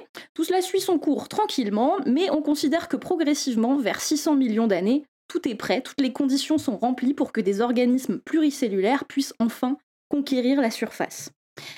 Mais pour faire des plantes, encore faut-il du sol. Donc on imagine que euh, des couches successives de cyanobactéries, d'algues, de champignons, voire de lichens auraient probablement participé à former les premières strates nécessaires à l'implantation des plantes sur la terre ferme. Il y a 500 millions d'années, on s'attend donc à avoir des plantes, même primitives. Petit problème, côté fossile, c'est le vide, le néant absolu. Alors on a bien quelques traces de spores, entre 450 et 500 millions d'années, mais euh, il y a débat entre les paléontologues de savoir si c'est des vraies plantes terrestres qui ont laissé ces plantes ou si ça aurait été des spores euh, euh, déposés par les vagues sur, sur la bordure des côtes. Il faut attendre 473 millions d'années pour avoir de vraies preuves matérielles de l'existence de plantes sur les terres émergées. Et encore sous la forme de fossiles de spores d'hépatiques. Les hépatiques, ce sont un peu des genres de mousses euh, plates, donc c'est des plantes sans vaisseau qui poussent sous l'aspect de thalles, c'est-à-dire de galettes plates de cellules, en gros proches des mousses, mais pas très intéressantes, euh, selon la plupart des gens. Ouais, les nuls. Euh, ces traces-là, on les trouve en Argentine. Alors, on retrouve aussi des sortes de structures globuleuses qui pourraient être des premières sortes euh, euh, d'algues émergées sur, sur les bordures des océans. Entre 443 et 419 milliards d'années, c'est là qu'on retrouve vraiment les vraies choses. À 420 millions d'années, par exemple, on retrouve un fossile de lycophytes. Les lycophytes, ce sont des plantes primitives avec des ébauches de petites feuilles qu'on appelle des microphiles. Euh, avec des noms chelous comme Barak Van- Vanatia, ils sont euh, assez créatifs à cette époque-là. Euh, autour de 410 millions d'années, on trouve les premières plantes avec un vrai tissu vasculaire, c'est-à-dire des, parties qui sont capables de conduire la, sève, et notamment une espèce qu'on retrouve dans beaucoup de, fo- de fossiles, de roches fossiles, qui s'appelle Cooksonia. Au- autour de 408 millions d'années, il y a beaucoup de fossiles dans ce qu'on appelle la flore de Rini. Alors la flore de Rini, c'est euh, un site qu'on a trouvé en Écosse, euh, qui a été découvert en 1912 par le docteur William Mackey à Elgin en Écosse. Et euh, dedans, on trouve les premières structures de plantes vasculaires qui sont vraiment dotées de feuilles, qui sont ramifiées, etc. C'est aussi là où on trouve les premières traces de parasitisme d'algues par des champignons. C'est là où on trouve les premiers fossiles d'insectes, etc. Mais ça, c'est bien plus tard, donc 100 millions d'années après nos 500 millions d'années. Mais il paraîtrait logique que si on retrouve des fossiles à cette période-là, c'est qu'il devait y avoir des choses avant, à partir desquelles ces plantes qu'on a retrouvées euh, ont évolué. Et l'absence de preuve n'est pas la preuve de l'absence, comme on dit. Donc, euh, les chercheurs ont fait autrement. Vu qu'ils n'ont pas eu le bol de tomber sur des fossiles, euh, ils se sont lancés dans euh, plusieurs expériences un peu théoriques. Donc, de nombreux papiers essayent de calculer l'origine probable de l'émergence des organismes grâce à une autre méthode, sans fossiles, qu'on appelle celle de l'horloge moléculaire. Alors c'est une technique qui part du postulat que les mutations et les transformations chimiques dans l'ADN surviennent à une vitesse plus ou moins constante. Et donc en se basant sur la différence de séquence entre deux organismes, on peut théoriquement calculer la date du point de séparation d'un ancêtre commun. Par exemple, pour qu'une plante puisse avoir une structure ramifiée, avec une croissance aux extrémités, on sait qu'on a besoin de certains gènes, comme des facteurs de transcription, qui ont dû évoluer à partir d'une séquence ancestrale. En comparant la séquence de ce gène euh, inactif ou inexistant dans des plantes qui n'ont pas de croissance apicale, euh, vers le haut, avec celles qui l'ont, on peut donc s'imaginer quand est-ce qu'une version du gène ancestral aurait pu diverger. Ça va, c'est clair Ouais, ouais. de nombreux scientifiques se sont lancés dans des simulations, de- des calculs, des modélisations selon plusieurs scénarios, et les résultats sont formels. Les embryophytes, c'est-à-dire les plantes terrestres, seraient apparus au beau milieu du Cambrien, entre 515 et 473 milliards d'années. Un autre phénomène euh, aléatoire que l'on sous-estime, autre que les mutations à vitesse fixe, ce sont des événements comme des duplications de gènes, voire du génome entier. Plus il y a de versions dupliquées de gènes, plus certaines versions peuvent se diversifier, se modifier, sans altérer la fonction initiale de l'autre version de ce gène. Alors, plusieurs papiers considèrent que l'explosion subite de la faune du Cambrien serait liée à des duplications de gènes, et notamment les gènes OX, les gènes homéotiques dont Topo adore parler, et qui permettent de déterminer euh, bah, l'endroit où poussent les, les organes sur, sur les êtres vivants. Mais tout aux plantes. Voilà, je ramène tout aux plantes. Donc actuellement, euh, ce, qui, nous manque, on ne connaît pas la taille euh, des génomes euh, de toutes les plantes terrestres. On estime qu'on connaît euh, la taille des génomes de seulement 3% des plantes terrestres, ce qui est très peu. On connaît 1,5% des génomes de mousse, 41% des, hum, des génomes de gymnospermes, c'est-à-dire tous les sapins et ce qui ressemble à des sapins, et 3% des génomes des plantes à fleurs. Donc il y a encore beaucoup d'efforts à faire de séquençage et d'annotation, c'est-à-dire d'interprétation de ces séquences pour avancer dans la compréhension de l'évolution des plantes. En tout cas, c'est clair qu'avec toutes les adaptations qu'elles ont dû sortir pour vivre à l'air libre, c'est-à-dire euh, alterner ces cycles de vie pour faire euh, des structures qui permettent de résister à la sécheresse, euh, entrer en symbiose avec des champignons, ce qui permet d'utiliser les nutriments du sol, croître en hauteur, s'imperméabiliser pour résister à la sécheresse, faire des racines, des vaisseaux conducteurs. C'est clair qu'il y a encore du travail pour retracer toute l'histoire dans le détail euh, de qu'est-ce qui est apparu en premier en attendant d'avoir les fossiles. En tout cas, les plantes étaient bel et bien là, il semblerait, il y a 500 millions d'années, émerger, mais repartons tout de suite sur l'eau parce que comme on vous disait, là-bas, il y a 500 millions d'années, il y avait du monde. J'en veux pour preuve que certains petits fossiles du Cambrien, euh, chez, certains de ces petits fossiles, en les observant, on a retrouvé des structures qu'on appelle les radulas, très similaires à l'appareil buccal des gastéropodes herbivores actuels. Donc de nombreuses preuves s'accumulent pour penser que sous la mer, l'herbivorie, le fait de consommer de l'herbe, était déjà apparu, et on s'imagine que parmi la faune déjantée du Cambrien, dont Topo va vous parler juste après, certains organismes devaient se nourrir d'algues sur les fonds marins à la manière de nos vaches euh, qui pèsent dans une prairie. Euh, il existe par exemple un exemple de convergence intéressante, dont on vous mettra la référence dans les notes d'émission, euh, entre les pièces buccales qu'on a retrouvées sur des fossiles en Suède, de ces petits, ces petits organismes du Cambrien, et l'Élysie, dont on a déjà parlé euh, dans l'épisode Usual Kleptoplast avec Pierre. Euh, c'est un, appareil euh, buccal qui est constitué de petites dents et qui sont capables de percer en poussant la surface des algues, puis de sucer tout le contenu de l'algue qui est liquide. Et même s'il est peu probable que ces créatures du Cambrien soient des ancêtres communs directs de l'Élysie, il n'empêche que la structure pourrait être une convergence évolutive et remplir les mêmes fonctions sur les mêmes types d'organismes. Voilà. Donc, en tout cas, fossiles ou pas, les plantes étaient déjà là et euh, les herbivores existaient déjà et étaient déjà capables euh, de consommer toutes ces plantes. Je me vois donc euh, nécessairement, je dois saluer les exploits évolutifs des plantes, véritables pionnières de la colonisation terrestre. La faune, elle, bah, semblait accaparée par d'autres projets évolutifs. En effet, durant le Cambrien, l'évolution bricolait des formes de vie animale complètement déjantées. Peut-être c'est pour ça qu'il n'y avait finalement pas suffisamment de, de, euh, de motivation à aller coloniser la terre ferme et de se faire euh, coiffer au poteau par les plantes. Voilà, la honte sur les animaux. voilà, mais cependant, euh, en termes de créativité, je peux dire que les animaux en étaient bien au-dessus. Et pour vous les présenter, bah, je vais proposer à Claire et Robin un petit jeu. je vais leur présenter une image de reconstitution d'espèces fossiles du Cambrien et leur demander à tour de rôle de décrire l'animal qu'ils voient. Vous m'en faites une description, ça vous choisissez l'un ou l'autre. De nous soumettre un nom d'espèce, vous leur donnez un nom et euh, de donner la branche d'animaux actuels qui seraient les plus proches parents du spécimen fossile que vous voyez. Un nom. Un nom. Ah, Moi, j'étais sur branche d'animaux. Ok, bon. Ça on, on est bon là, Robin. Et chaque fois, bien sûr, bien entendu, on comparera avec les vraies réponses. Et donc, euh, vous, auditeurs qui écoutez euh, la, la description qui vous en est faite, essayez de trouver à quel fossile, si vous êtes euh, fin paléontologue, euh, Claire et Robin feront référence. On, a- commence On a le droit de, de- de- de juste, pour, no- pour notre excuse, dire qu'on est en train de profiter du beerware depuis un petit moment. Oui. Voilà. C'est juste ça, c'était juste euh, une excuse par À avance. ta décharge, tu vas voir que l'évolution, euh, visiblement, profitait du beerware depuis au moins 500 millions d'années avant d'avoir. euh, d'autres substances également. On va donc commencer euh, par celui-ci.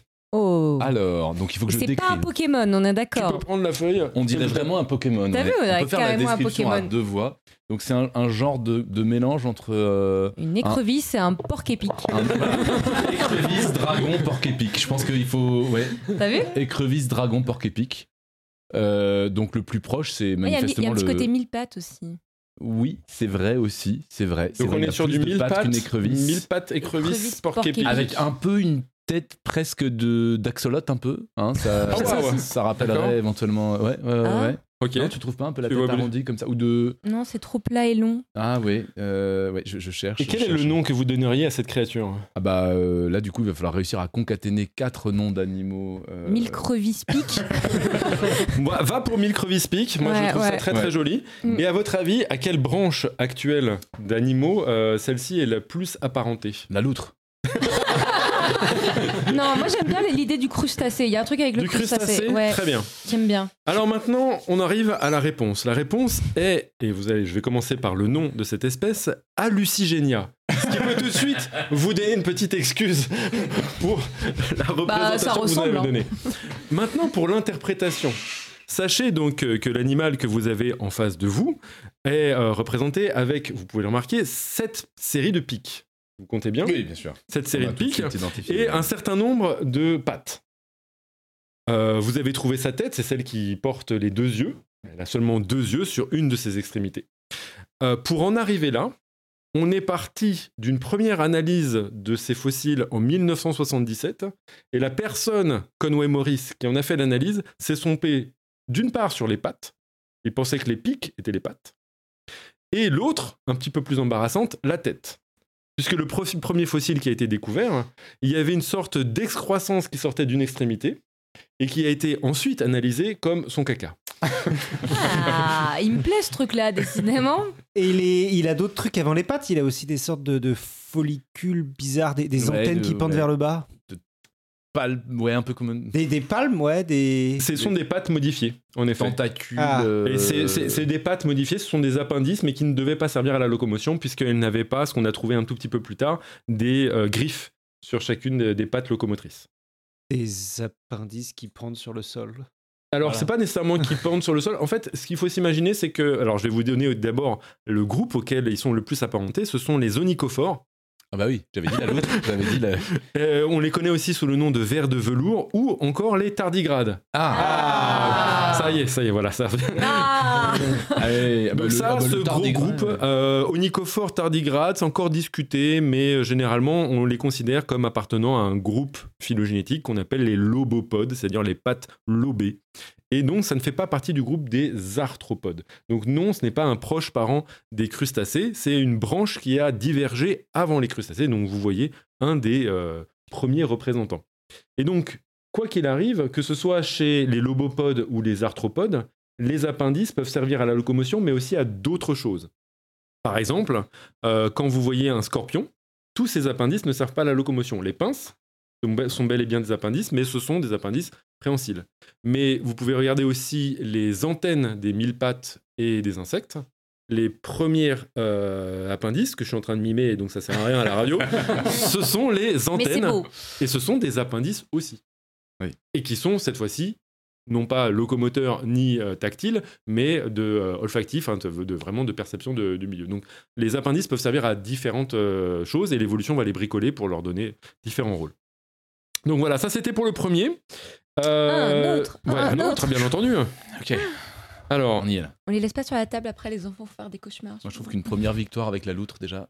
Alors c'est parti. Deuxième Ouh. spécimen. Toujours un Pokémon. Alors c'est encore un Pokémon, oui manifestement. Euh, euh, alors il a. Faites- Faites-en nous la description. Alors vous la description, donc il est assez globuleux. Il a des, des trucs qui ressemblent à des yeux globuleux au nombre de Non, c'est des creux. 5.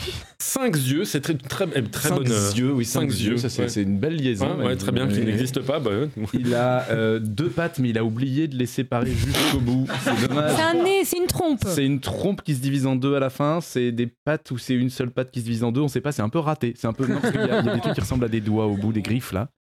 Mais euh, mais voilà. Enfin, je sais pas comment expliquer ça très bien à des gens euh, qui n'ont pas l'image sous les yeux. Mais C'est un petit côté hippocampe. oui, alors ça part au niveau de ce qui devrait être la bouche. Hein. Mais trompe, c'est une, ce serait une trompe qui se divise en deux à la fin avec des griffes au bout.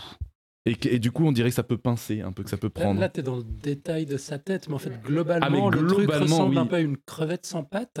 Alors une cre... ouais, Un- euh, ouais, un oui, cloporte, oui, le, le- le coup d'avoir des, des, des machins comme ça, des, alors des, comment appeler ça, des, Ouais, des écailles. des euh, écailles qui font, qui font toute la largeur du corps et qui Un sont les unes. coléoptère. Ça serait plutôt, bah non, pas coléoptère, plutôt les, les, Donc, les- Imaginez de toute façon, comme Les je vous l'ai cloportes je comme dévoilé, toute la faune est aquatique. hein. Oui, oui, oui, bien sûr. Ouais. Mais du coup, comme je sais qu'a priori les, les, les genres de cloportes, c'est pas, alors peut-être Les pas cloportes sont terrestres. C'est des, oui, mais c'est pas des crustacés. C'est des crustacés. Ah, parce qu'il y a le Ah. truc en commun. Ah, Ah, alors, bon, Je dis pas que des conneries. Donc euh, ça, ça y fait penser le coup d'avoir les, les, les, les trucs arrondis comme ça tout le long du dos, les segments. les segments, les non pas les Très segments. bien. Et donc tu vas lui donner un nom? Alors je, c'est ses yeux qui font vraiment le plus d'effet. hein, je... C'est une jolie Et alors, ce nageoire à l'arrière. aussi de dire, c'est qu'il y a des espèces de, de, De de volets, trucs sur le côté. Après, les, les comment on appelait ça, du coup, les, les coques au-dessus, là, les, les chplouk comme sur les cloportes. Ah, les chplouk, oui, bien sûr. Ou comme sur les C'est d'ailleurs le terme paléontologique. côté, euh, de- des deux côtés, manifestement, il y a des trucs qui doivent lui permettre Des de, ailerons. de, de nager un De peu. nager. C'est- pas mal. Mais ça, c'est une très bonne Et il interprétation. a une queue au bout haut et à la fin, au bout de la queue, il y a un truc qui ressemble au perce, à ce que la perce-oreille au, au bout de sa queue aussi. Fantastique. Donc c'est Avec un, cette magnifique description, un éléphanto, éléphanto, é- é- é- éléphanto Un- perce-oreille avec Un lamentin perce-oreille et donc a- apparenté le plus avec quelle espèce? Le tatou. On est raccord. C'est vrai. Le tatou, mais non. Le pangolin. Ça rappelle, c'est le, c'est le côté artichaut. Euh, Les couleurs, le choix des couleurs, c'est c'est arbitraire. Ah, bien sûr, c'est euh, arbitraire, on n'avait que des traces Tu nous fossiles. influences là. Ah, c'est sûr. Toute reconstitution euh, influence Vert, un peu vert. l'aspect kawaii et Pikachu là. Oui, euh, oui. C'est notamment euh, Le crustacé. les crustacés, ça me semble pas mal. Et donc, Eléa va nous révéler le nom de cette espèce. Eh bien, cette espèce s'appelle Opabinia. Et voilà. Et si vous essayez de chercher euh, l'o- l'o- l'étymologie ou la signification de ce mot, eh ben vous ne la trouverez pas dans le latin ou le grec, euh, comme d'habitude. Pourquoi? Euh, Parce que ces animaux ont été trouvés dans un lieu assez particulier, c'est-à-dire le schiste de Burgess, en Colombie-Britannique. Donc c'est quelque part dans les Rocheuses canadiennes. Et c'est un site qui a été trouvé au début du XXe siècle par un paléontologue qui s'appelle Walcott. Et du coup, pour nommer ces, ces organismes-là qui étaient très bizarres et qui étaient les premiers animaux à corps mou qu'on retrouvait fossilisés, euh, parce que d'habitude, il n'y a que les parties dures qui se conservent dans des fossiles, là, c'est des, des parties molles, et bien en fait, il a donné euh, des noms scientifiques à partir des pics et des lacs avoisinant ce site. Et la plupart de ces noms euh, proviennent eux-mêmes de mots indiens qui font référence à la topographie ou au climat. Et donc, opabine, pour opabinia en l'occurrence, ça veut dire rocheux. Ah bah oui. Et Rien à voir avec la tête de l'animal.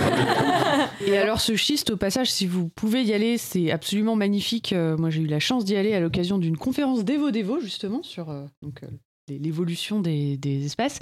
Euh, et vraiment, on se promène là-bas, c'est hallucinant. On arrive à l'endroit du schiste et il y a des trilobites partout. Et euh, à d'autres endroits, il y a aussi euh, d'autres espèces, mais c'est vraiment, c'est vraiment hallucinant. Quoi. Pour ceux qui aiment les fossiles, c'est, c'est vraiment un truc à voir. On n'en parle pas suffisamment là, mais les trilobites, euh, c'est quand même. parle pas assez. On parle pas assez des trilobites. ouais. Non, non, c'est vrai. Bon, alors, à fait. pour dissiper tout malentendu, trilobite, c'est bien entendu lié aux trois lobes. Oui, bien sûr, non, non, mais bien sûr, mais personne Hein n'a jamais pensé à autre chose. franchement. Et euh, c'est 25 000 espèces de trilobites ont été décrites. On parle d'espèces fossiles. À l'heure actuelle, les paléontologues les considèrent comme des cailloux. Ils s'en foutent. Vous ramenez un trilobite à un paléontologue, il fait Mais qu'est-ce que vous voulez que j'en fasse? J'en ai déjà 28 000. C'est bon, c'est fini. Donc, les trilobites, c'est la success story évolutive auquel on n'est pas suffisamment euh, de l'ère primaire, donc qui n'est qui n'est pas à l'heure actuelle euh, représentée. Les trilobites ont disparu de notre planète. Il n'y a plus de trilobites. Et pourtant, ce sont des proches parents des arthropodes. Euh, pour finir, au Babinia, eh bien, c'est euh, c'est un- c'est une espèce qui est à rapprocher euh, de euh, euh, comment dire de l'essentiel des groupes arthropodes que l'on connaît, c'est-à-dire euh, mille pattes, insectes, crustacés. Et euh, non, non, vous avez été très bon là pour le coup. Et euh, j'en oublie un. Et euh, Chelicerates, c'est-à-dire les araignées et les scorpions. Et juste un truc sur les trilobites quand même, parce que c'est vrai que maintenant les gens s'en foutent un peu, enfin les paléontologues s'en foutent un peu des trilobites, mais quand même c'était euh, aussi un groupe qui a une diversité énorme, même si on dit euh, trilobite. Il y en a certains qui ont des yeux en tube, il y en a certains qui ont des yeux plus plats. Enfin, il y a eu quand même des choses très importantes qui ont été trouvées sur les trilobites, et notamment euh, qui a montré que même si c'est des animaux qui existaient à l'ère primaire et au Cambrien et qui étaient là très tôt, euh, on avait quand même déjà une grosse, grosse, grosse diversité. Donc euh, voilà, c'est quand même pas rien les trilobites. Mais ça, c'en est pas, un, on est d'accord. Non, Non, non, ça, c'en est pas un. Ça, C'est un 5 yeux. on va passer au dernier. Alors, que vous pouvez vous dire Un à celui-ci Un Alors ça, ananas. c'est vraiment un, c'est un animal, ça? Oui. C'est un animal. Alors, on sait pas où est l'avant, où est l'arrière Pomme de déjà. pain, Il est où le cucu, il est où la euh, tête? Pomme de pain, ananas. Euh, c'est une pomme de pin avec des. En fait, on dirait du land art un petit peu. hein. c'est, euh, c'est- on a pris des. Est-ce on que a- tu peux nous le décrire un Alors, tout petit on peu a pris des feuilles d'artichaut et on a fait une, un, un genre de, de, de crotte avec, puisque je suis à Un côté tas de Claire, je Ouais, m'adapte. D'accord, ok. Elle a Et une forme parfaite, hein, cela Ouais. dit, hein, excuse-moi. Et après, on a planté dedans des feuilles d'iris ou de. Ouais, hein, Ouais. voilà, des feuilles d'iris qui sont plantées dedans au-dessus. Oui. Parce que c'est Et beau, on ne c'est voit- symétrique, c'est Ouais, incroyable. et on voit absolument rien d'autre, donc on sait pas s'il y a. euh, alors pas ça doit y être a un- dessous. Ouais, un avant, avoir- un arrière, des côtés, on n'est pas sûr. Ouais, ça, ça, ça doit s'apparenter du coup. au Ça truc mange, qui- ce truc-là Voilà, alors. ça- oui, ça fait vraiment pas animal. Hein. Et le Euh, nom que vous donneriez à cette parce créature qu'éventuellement, ça, ça, ça pourrait. euh, du coup, je me dis, ça doit, tout doit passer par en dessous, qu'on ne voit pas. Hein. Et donc, il est, comme les animaux qui ont la bouche et l'anus au même endroit. euh, donc, Comme un oursin? Oui, voilà, c'est ça. Sauf qu'il y a combien? 1, 2, 3, 4, 5. On ne sait pas combien s'il y en a des, des- des feuilles d'iris là, mais. euh, Non, genre, comme- alors vraiment, c'est très très surprenant. Donc comme, vous le euh, nommez pas. Il est tellement Bah, bizarre que vous le nommez Bah, pas disons qu'on le prendrait pas comme Pokémon dans notre équipe, Ah quoi. bah, c'est, Enfin, euh, on sait pas quoi en faire, quoi. Il fait, il, fait, il fait vraiment très peu animal, mais c'est vrai que l'oursin est un animal. Il faut être. euh, Non, non, il faut, il faut accepter tout le monde dans la grande famille des animaux. C'est ça. Et donc. euh, L'artiche. Manifestement, Claire ne le prendrait pas en animal de compagnie. Non, non, non, mais c'est un petit côté gâteau aussi, tu vois. J'imagine un maître chocolatier, tu vois, qui fait les petites rayures sur chaque feuille et tout. Il y a un truc très Non, beau. c'est joli, c'est joli. C'est très beau. Non, on, peut, on peut mettre une petite. C'est pas pratique, euh, mais c'est très beau. On peut mettre une petite. Voilà. Euh, Et alors, si vous visiblement vous voulez pas le nommer, c'est Si, pas grave. si, si, Si, pomme- si, mais on sait qu'on de va porc- avoir tort. Alors, Pomme de bon. porc épic, je ne sais pas. Je... Pomme de... Oui, pomme de, Pomme de porc épique, très bien. C'est Et, euh, joli. une grande, euh, ouais, très bien. C'est poétique, c'est joli. quelle est le- la branche euh, d'animaux euh, qu'elle soit- pourrait être apparentée, cette euh, pomme de porc épique? Alors, euh, Cléora nous euh, parle d'échinoderme, donc. Je traduis, Voilà, hein. il a pas dit échinoderme. il a dit oursin. Il, lui, il dit pas des gros mots. Lui, il reste, il reste s'il te plaît. Je... Bon, il il dire- il a si c'est oursin, c'est échinoïde. Ah. Voilà. Euh, sinon, toujours le, toujours le pangolin avec son rapprochement et l'artiche. Très bien.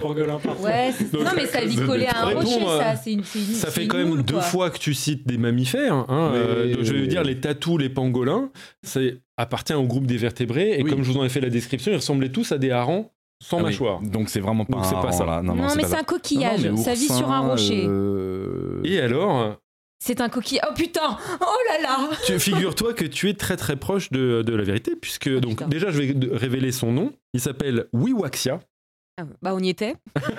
voilà, et euh, c'est probablement un mollusque. Donc on n'est pas loin.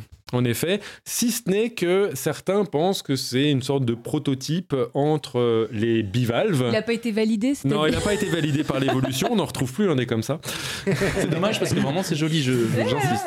Et euh, une sorte de, de, de groupe, enfin, on va dire de morphologie intermédiaire, en ce, que, ce qui a donné d'un côté les gastéropodes, c'est-à-dire les limaces, les, euh, Les escargots. les escargots, très bien, en effet.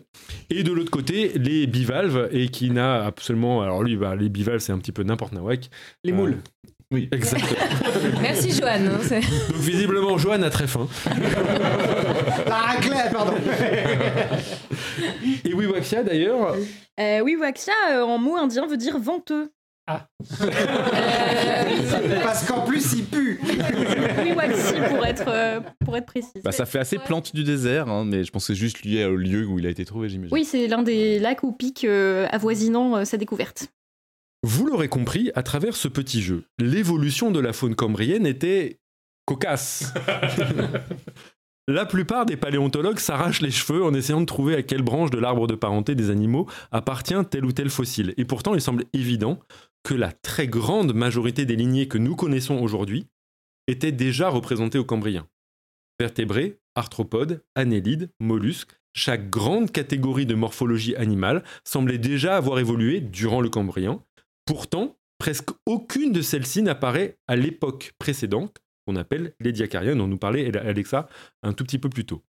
C'est ainsi que le Cambrien est considéré par beaucoup comme une période d'intense diversification. On parle d'explosion cambrienne, d'explosion de la diversité animale et même végétale. Quel phénomène se cache derrière l'explosion cambrienne? Alexa va nous apporter quelques explications du côté de la géologie. Alors oui, euh, on, va, on va donc euh, re- revenir là où je vous avais laissé, à ces continents qui commençaient à se séparer, et on peut se demander si finalement, est-ce qu'on peut pas relier euh, cette explosion cambrienne dans bah, la géologie de l'époque. Alors, on se trouvait avant l'explosion cambrienne avec ce super continent Pannotia, donc qui groupait plus ou moins tous les continents qu'on connaît actuellement. Et au début du Cambrien, à moins 541 millions d'années, bah, ce continent qui était au pôle sud va commencer à se séparer et euh, former l'océan euh, Iapetus qui va s'ouvrir. Euh, certains continents vont commencer à se former, comme euh, Laurentia, bah, qui est aujourd'hui le gros craton qui est l'Amérique du Nord. Donc bon, c'est quand même un gros continent.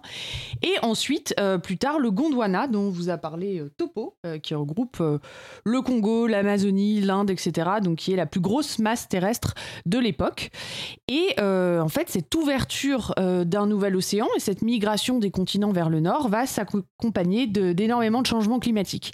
Alors déjà, si vous vous souvenez, ce gros continent, il était en Antarctique. Il va remonter un peu vers le nord, donc à des latitudes un peu plus proches des tropiques, donc plus chaudes et donc plus propices à la diversification de la vie. On sait qu'en général, quand il fait chaud, mais pas trop chaud, ben, c'est plutôt... euh, favorable à la vie, on le voit d'ailleurs même aujourd'hui, on a une diversité euh, exceptionnelle sous les tropiques par exemple. Ensuite, on a aussi une hausse importante du niveau de la mer qui est euh, concomitante à une érosion des chaînes de montagne très importante. Euh, vous le savez, bah, comme je l'ai dit, les continents bougent, les chaînes de montagne se forment, elles s'érodent, et en fait, à cette époque, on pense qu'à un endroit, on avait une chaîne de montagne qui était à peu près de la taille de l'Himalaya. Et donc, ben, quand elle s'est érodée, on a relargué plein d'éléments de la mer. Et là, on a un cocktail hyper intéressant pour la vie parce qu'on a de l'érosion, on a des eaux un peu plus chaudes, on a du, relarga- du relargage d'éléments. Et ça, c'est absolument euh, propice à l'apparition de la vie. On a une forte disponibilité d'éléments chimiques tels que l'oxygène. Bon, on sait que l'oxygène, c'est plutôt bien pour la vie. hein. On a euh, surtout une vie euh, marine. On a du calcium. Si vous vous souvenez ce que Topo vient de dire un tout petit peu avant, on a l'apparition ben, des ancêtres des vertébrés, euh, des ancêtres des arthropodes. Tous ces animaux, ils ont un squelette qui est externe ou interne. Donc avoir du calcium qui peut être utilisé ou de la silice qui peut être utilisé pour faire un squelette, eh ben, c'est plutôt, euh, plutôt pas mal. On a aussi du fer, du potassium, etc. Tout un tas de, d'éléments qui peuvent être utilisés comme des cofacteurs pour des réactions chimiques nécessaires à la vie, comme des transporteurs d'oxygène, etc. Euh, vous savez que la chlorophylle a aussi des ions. Qui sont très importants pour la photosynthèse. Euh, Et finalement, retrouver tous ces éléments chimiques dans l'eau, et ben, euh, dans une eau un peu plus chaude, ben, on va retrouver toutes les caractéristiques dont on a besoin pour catalyser ces euh, réactions chimiques. Alors, vous aurez remarqué que la chronique, le début de la chronique et celle-ci, je suis restée souvent en conditionnel, ben, parce que comme je l'ai dit au début, c'est très ancien, donc on a des faisceaux de preuves, c'est des arguments qui sont quand même très intéressants, étant donné qu'on en a beaucoup. Ça nous permet d'avoir des hypothèses qui sont soutenues, mais qui peuvent encore changer, qui peuvent être raffinées au cours du temps. Donc bon, bah, l'histoire s'écrit encore, hein. peut-être qu'avec des nouvelles techniques ou en trouvant des nouvelles roches, on va, on va trouver de nouveaux indices. Mais euh, c'est l'état actuel des connaissances euh, sur les indices qu'on a pour reconstituer euh, tout ceci. En tout cas, ce qu'on peut dire, et pour revenir à une question que Alan avait eue tout à l'heure, c'est que en fait, des supercontinents, on n'a pas eu que la Pangée et Pannosia, mais on en a eu plusieurs, même encore avant, et on en a eu encore après. Et en tout cas, on sait que les mouvements de ces continents, la formation de supercontinents, qui en général s'accompagne au milieu des continents de conditions très arides, ça modifie profondément euh, le climat, ça modifie aussi l'apparition de la vie, ça modifie euh, tout simplement les espèces qui se trouvent sur Terre. Et donc, ce qu'on a l'air de voir quand même au cours des temps géologiques, et pas seulement ici au Cambrien, c'est que euh, les mouvements des continents et la géologie ont joué un rôle majeur dans les radiations évolutives et l'évolution de la vie. Et je trouvais qu'à 500 millions d'années, avec l'explosion cambrienne, ben, c'était un bel exemple euh, de tout ça. Alors que conclure là-dessus? Euh, Le Cambrien se termine, imaginez-vous, il y a 488 millions d'années. Et comme Topo l'a dit, ben, à cette époque, on a déjà plusieurs euh, ancêtres d'espèces qu'on retrouve aujourd'hui, qui sont déjà présentes, les hexapodes, donc qui vont donner les insectes, les arachnides, les myriapodes, euh, et plein d'autres, commencent à s'adapter aux grands continents qui sont secs, mais qui vont devenir plus humides? Et qui vont ensuite coloniser. On a aussi les ancêtres des plantes terrestres, comme l'a dit Eléa, euh, à cette, ce- cette période qui était différente. À l'époque, on n'avait pas de calotte polaire, ou très peu, euh, et tous les continents vont aller se faire coloniser plus tard par les plantes et les animaux, avant de se réunir à nouveau tous ensemble lors de la Pangée, dont on a parlé, euh, qui bah, va se reformer et ensuite se réouvrir encore beaucoup plus tard au niveau euh, du secondaire, euh, qui a été le dernier en fait supercontinent euh, connu. En tout cas, retenez, si il fallait retenir quelque chose de toute cette chronique, c'est que bah, le lien entre géologie et biologie est beaucoup plus fort qu'on peut l'imaginer au premier regard, et que ben, une bonne partie de l'histoire de la vie telle qu'on la connaît aujourd'hui est écrite au Cambrien. Eléa avait quelque chose à nous révéler sur les sites de fossiles qu'on connaît, euh, et notamment ces fameux euh, schiste du Burgess. Est-ce que tu euh, avais préparé une, justement une citation à ce propos ouais? Oui, une citation, mais juste pour remettre dans le contexte, en fait, le Cambrien, c'est le sujet du premier vrai livre de biologie de vulgarisation que j'ai lu. Euh, C'était un livre de Stephen Jay Gould, qui est un paléontologue américain euh, né en 1941 et mort en 2002 et qui était un très bon vulgarisateur. Et euh, il parlait justement de cette découverte du schiste de Burgess et de ce que ça impliquait de trouver tous ces animaux fossiles. Et, donc, à, à l'époque de la découverte de ce site, on pensait que tout ce qu'il y avait dans le schiste de Burgess, c'était des ancêtres de tous les animaux existants. Et on a toujours vu l'évolution comme une espèce de d'entonnoir constant qui s'ouvre comme ça et qui se diversifiait constamment. Sauf que en réinterprétant 50 ans plus tard euh, les, les fossiles existants, ils se sont rendus compte qu'il y avait des, des organismes qui avaient disparu entre-temps. Plus de trilobites Plus de trilobites, voilà. Donc il y a des trucs qui apparaissent et qui se diversifient, mais il y a aussi des trucs qui disparaissent au cours de l'évolution. Et Stephen Jay Gould est connu notamment pour une théorie de l'évolution qui est la théorie des équilibres ponctués. C'est-à-dire que l'arbre de la vie, c'est pas euh, un buisson qui s'étend constamment, mais c'est aussi un buisson dont certaines branches se coupent et n'existent plus après. Et euh, donc euh, ça, je, je trouvais ça intéressant, et c'est à cause de ce livre que j'ai fait de la biologie. Euh, Grâce à, grâce à. voilà, grâce à ce livre. Et, et c'est un livre que j'ai reçu de la part de ma prof de SVT euh, du lycée, euh, Delphine Guibet, si elle nous écoute. Merci, Oh. Delphine. Ah, Delphine. Oh. Voilà.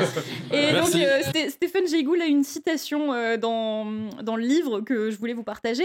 Il dit euh, Sans la moindre hésitation ou équivoque, et pleinement conscient des merveilles paléontologiques que sont les dinosaures ou les australopithèques africains, je déclare que les invertébrés du schiste de Burgess, découverts dans les hauteurs des montagnes rocheuses canadiennes, dans le Yoho National Park, à la frontière orientale de la Colombie-Britannique, sont les animaux fossiles les plus importants du monde. Toi, ça t'avait évoqué une autre référence euh, bibliographique, euh, Alexa? Oui, tout à fait. Alors, juste avant de, de- de l'évoquer, euh, je dis juste que Stephen Jay Gould aussi, euh, je pense pour Topo et moi, c'est quelqu'un de très important parce que c'est, on considère que c'est un peu le, le, le début de l'Evo-Devo moderne, en fait. Ouais, exactement. Donc, c'est vraiment un livre fondateur euh, de, euh, bah voilà, de, de, de l'Evo-Devo tel qu'on la connaît actuellement et de ce, ce renouveau finalement de le- le- la biologie évolutive et de ce que cette discipline a apporté euh, dans les années Je peux 80. me permettre juste un petit euh, détail. Euh, moi, je me suis, donc j'ai lu plusieurs livres de Stephen Jay Gould. La plupart sont euh, pollués, hein, on peut le dire, par des références au baseball. C'est ses- meilleurs exemples. Donc, il fait à chaque fois des comparaisons avec le baseball. Et donc, quand tu es français, tu comprends pas trop. Et donc, il faut que tu, à la fois, te renseignes sur le baseball et sur la biologie pour pouvoir comprendre ce qu'il voulait dire à la fin. Ça, c'était un petit, petit peu pénible. Et notamment, euh, moi, euh, pour euh, finir la rédaction de ma thèse, je m'étais acheté son livre phare qui s'appelle La structure de la théorie de l'évolution, qui est un petit pavé de 1,5 kg. Et, et c'est rempli de références au baseball. Et donc, euh, je pense qu'il faudrait trouver un éditeur qui arrive à la purger, ça, et d'en faire un, un- un livre digeste. Et là, euh, Stephen Jay Gould. Avec euh, des, des références au fromage, tu pourrais peut-être Par charger. exemple, par exemple, au ça, foot, ça- au foot, hein, voilà, hein. Bah, ça peut être un, projet, Non, Pierre, fromage. une réécriture de la structure de la théorie de l'évolution euh, avec du fromage. Ah, pourquoi pas Moi, je, pourquoi pas La version française. Ou écrite sur du fromage. Et le livre, du coup, moi, dont je voulais vous parler, c'est un bouquin de, science-fiction de Robert Silverberg euh, qui s'appelle Les déportés du Cambrien euh, qui est un bouquin de science-fiction très politique, en fait, mais où euh, finalement des, des prisonniers politiques sont déportés au Cambrien. Et d'ailleurs, ils pêchent et mangent des trilobites, euh, ce que j'avais trouvé à l'époque assez, euh, assez rigolo. Et euh, voilà, bah, c'est un bon livre de science-fiction, bon, un peu daté, c'est de la science-fiction des années euh, 50-60, donc euh, voilà, c'est un peu marqué par cette époque, mais, euh, mais voilà, toujours, euh, toujours rigolo à lire. Ils- auraient pu respirer au Cambrien Euh, bah non, en théorie, euh, le- l'atmosphère était quand même différente. euh, voilà, après, ça reste quand même. euh, C'est une bonne question, mais il y avait quand même de l'oxygène déjà. Il y avait de l'oxygène, mais sans doute pas. euh, sans doute. Enfin, il y avait beaucoup de plus de CO2, il me semble. Moins qu'au Jurassique, mais. Enfin, c'était sans doute pas génial pour nous, mais il faudrait revérifier exactement. En tout cas, pour les trilobites, ça marche. voilà, En conclusion, vous aurez pu noter un certain enthousiasme de la part de trois biologistes de cette chronique. pas du tout. C'est que le sujet de l'explosion cambrienne, pour la plupart des biologistes intéressés par l'évolution, c'est un peu le Graal. C'est un moment de l'histoire de la vie où l'évolution semblait générer des formes organiques similaires aux productions d'une app de génération d'images de première génération, des hallucinations animales et végétales pour lesquelles il reste encore tant de choses à découvrir. Et cette explosion de créativité évolutive, ce bouleversement phénoménal tirant parti de tout ce qu'il y a de merveilleux dans la diversité, Eh bien, ça nous semblait à tous les trois un super, un super sujet hommage de circonstance pour la 500e émission du podcast scientifique le plus créatif, le plus divers et au final le plus merveilleux qui existe.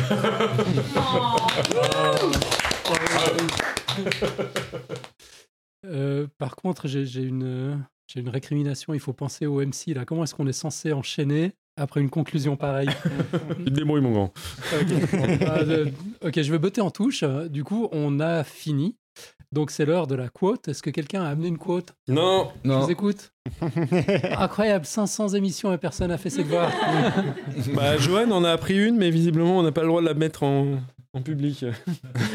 Non, non, mais c'est toujours le travail du MC d'amener une coupe. Oui, ça, pas d'ailleurs, ouais, en fait, Ah non, normalement, c'est le travail de la personne qui fait le dossier. Ouais, c'est vrai, donc c'était votre travail à tous. Bon, c'est pas grave, le, le- le MC a quand même fait son boulot. Euh, en fait, j'ai triché, je suis allé voir euh, sur Goodreads euh, il y a environ 500 secondes. J'ai trouvé une citation d'un auteur turc dont j'avais jamais entendu parler. Je je suis vite allé checker sur Wikipédia si c'était pas un créationnisme. ça, ça a pas l'air d'être le cas. J'ai- J'aime bien sa quote qui est en anglais pour le coup, donc je vais avoir besoin d'un- d'une traductrice ou d'un traducteur. In life, the passage from one second to another is always critical because every second contains infinite possibilities that can change or end your life in every way possible. Pas moi qui le fais. Euh, je peux le faire. Hein, euh, 'fin, euh, dans la vie, le passage d'une seconde à une autre est toujours critique parce que chaque seconde contient euh, une infinité de possibilités qui, qui peuvent changer ou terminer votre vie dans toutes les possibilités imaginables. Ouais, c'est de Mehmet Murat Ildan. C'était probablement écrit en turc à l'origine, mais, mais j'adore. En fait, ça, ça me fait penser à un lien avec le tout début, le tout début de l'émission où chacune, chacun s'est s'est présenté et indiqué comment il ou elle est arrivé dans, dans ce podcast. En fait, tout s'est joué à, à tellement rien. quoi. Peut-être que, je sais pas, une seconde avant d'envoyer une, une plainte au podcast parce qu'il y avait un bug, ou euh, d'envoyer un mail, enfin de se connecter euh, à- à- au, au live à un moment ou à un autre, bah, a changé nos vies à tous. quoi. J'adore. Moi, ça, ça, ça m'inspire. Je suis bon pour, pour 500 émissions avec cette, euh, cette. Et pour conclure vraiment, j'ai envie de dire quelle équipe. Quoi. Quelle équipe hein. on, on a appris avec Robin que le monde est compliqué. avec Johan que les pulsars sont les horloges de l'univers et qu'ils ont une tronche de phare breton et font parfois du parasitisme. On a aussi appris le lien entre le cosmos et le patinage artistique. Merci, merci Johan, je ne m'attendais pas à ça. Topo nous a aidé avec la prononciation d'un nom polonais. Cléora nous a expliqué euh, ce qui se passe après un stimulus dans cet extraordinaire organe entre nos deux oreilles. Mon takeaway, c'est que c'est le bordel. Topo a parlé de lui, de Milou, l'auditrice, pas l'autre, et de la grande réponse au TFI, l'univers et tout le reste, soit euh, 79,365, qui nous indique que la lignée des Windsor est somme toute assez éloignée de celle des Lamproie, avant de nous montrer de très radiophoniques euh, Pokémon du Cambrien. Alexa nous a appris que le Cambrien, c'est la merde, qu'il y a probablement eu d'autres supercontinents avant la Pangée, que la fin de la Terre boule de neige a permis l'émergence de la faune édiacarienne, qui à son tour nous a permis de mieux comprendre la géologie précambrienne, truc de dingue, ainsi que les conditions propices à l'explosion du, du Cambrien. Eléa nous a rappelé que les plantes étaient déjà partout au Cambrien et que la photosynthèse date même de plusieurs milliards d'années, que les plantes primitives n'avaient pas vraiment de feuilles et que l'explosion du Cambrien peut en quelque sorte être assimilée à un- une énorme opération spontanée de copier-coller géné- génétique. Mind blown. Et euh, les trois, vous, vous m'avez sacrément donné envie de, de visiter euh, les schistes de Burgess. Merci beaucoup. Non, franchement, les amis, quelle diversité, quelle communauté géniale que ce podcast science. Non seulement l'équipe présente, passée, future, mais aussi les auditrices et auditeurs du monde entier, qu'ils brassent ou non de la bière. Mais c'est mieux qu'ils brassent, quand Préférence même. quand même pour ceux qui brassent. Alors, franchement, vous êtes formidables, les amis. Continuez comme ça. Encore une petite pensée pour notre ami Nico Tup, euh, qui ne pouvait pas être là ce soir et qui, on le rappelle, a recruté directement ou indirectement près de la moitié des membres du podcast autour de cette table. Petite pensée pour Delphine aussi, la prof de SVT d'Eléa, qui lui a donné très envie de faire de la science et de la partager. Euh, et avant de nous quitter, un dernier petit plug pour la Chalençoise. Merci encore Daniel. Euh, la Chalençoise, vous pouvez retrouver euh, tout- toute la, la- la- euh, tout le catalogue sur lachalençoise.ch. Vous, vous avez bu quoi, les gens? Moi, c'était une, une Vigousse, une Pale Ale. Pareil pour moi. American Wheat Blanche. Une tiaf. Ouais. Une Murgée, une Indian Pale Ale. Trop bien, j'adore les noms en plus. Et un grand merci aussi à toi, Alan. Bah oui. Ah oui, merci Alan. Sans toi, il n'y aurait pas de podcast. Bah, c'est ça. C'est vraiment, j'ai encore du mal à y parler.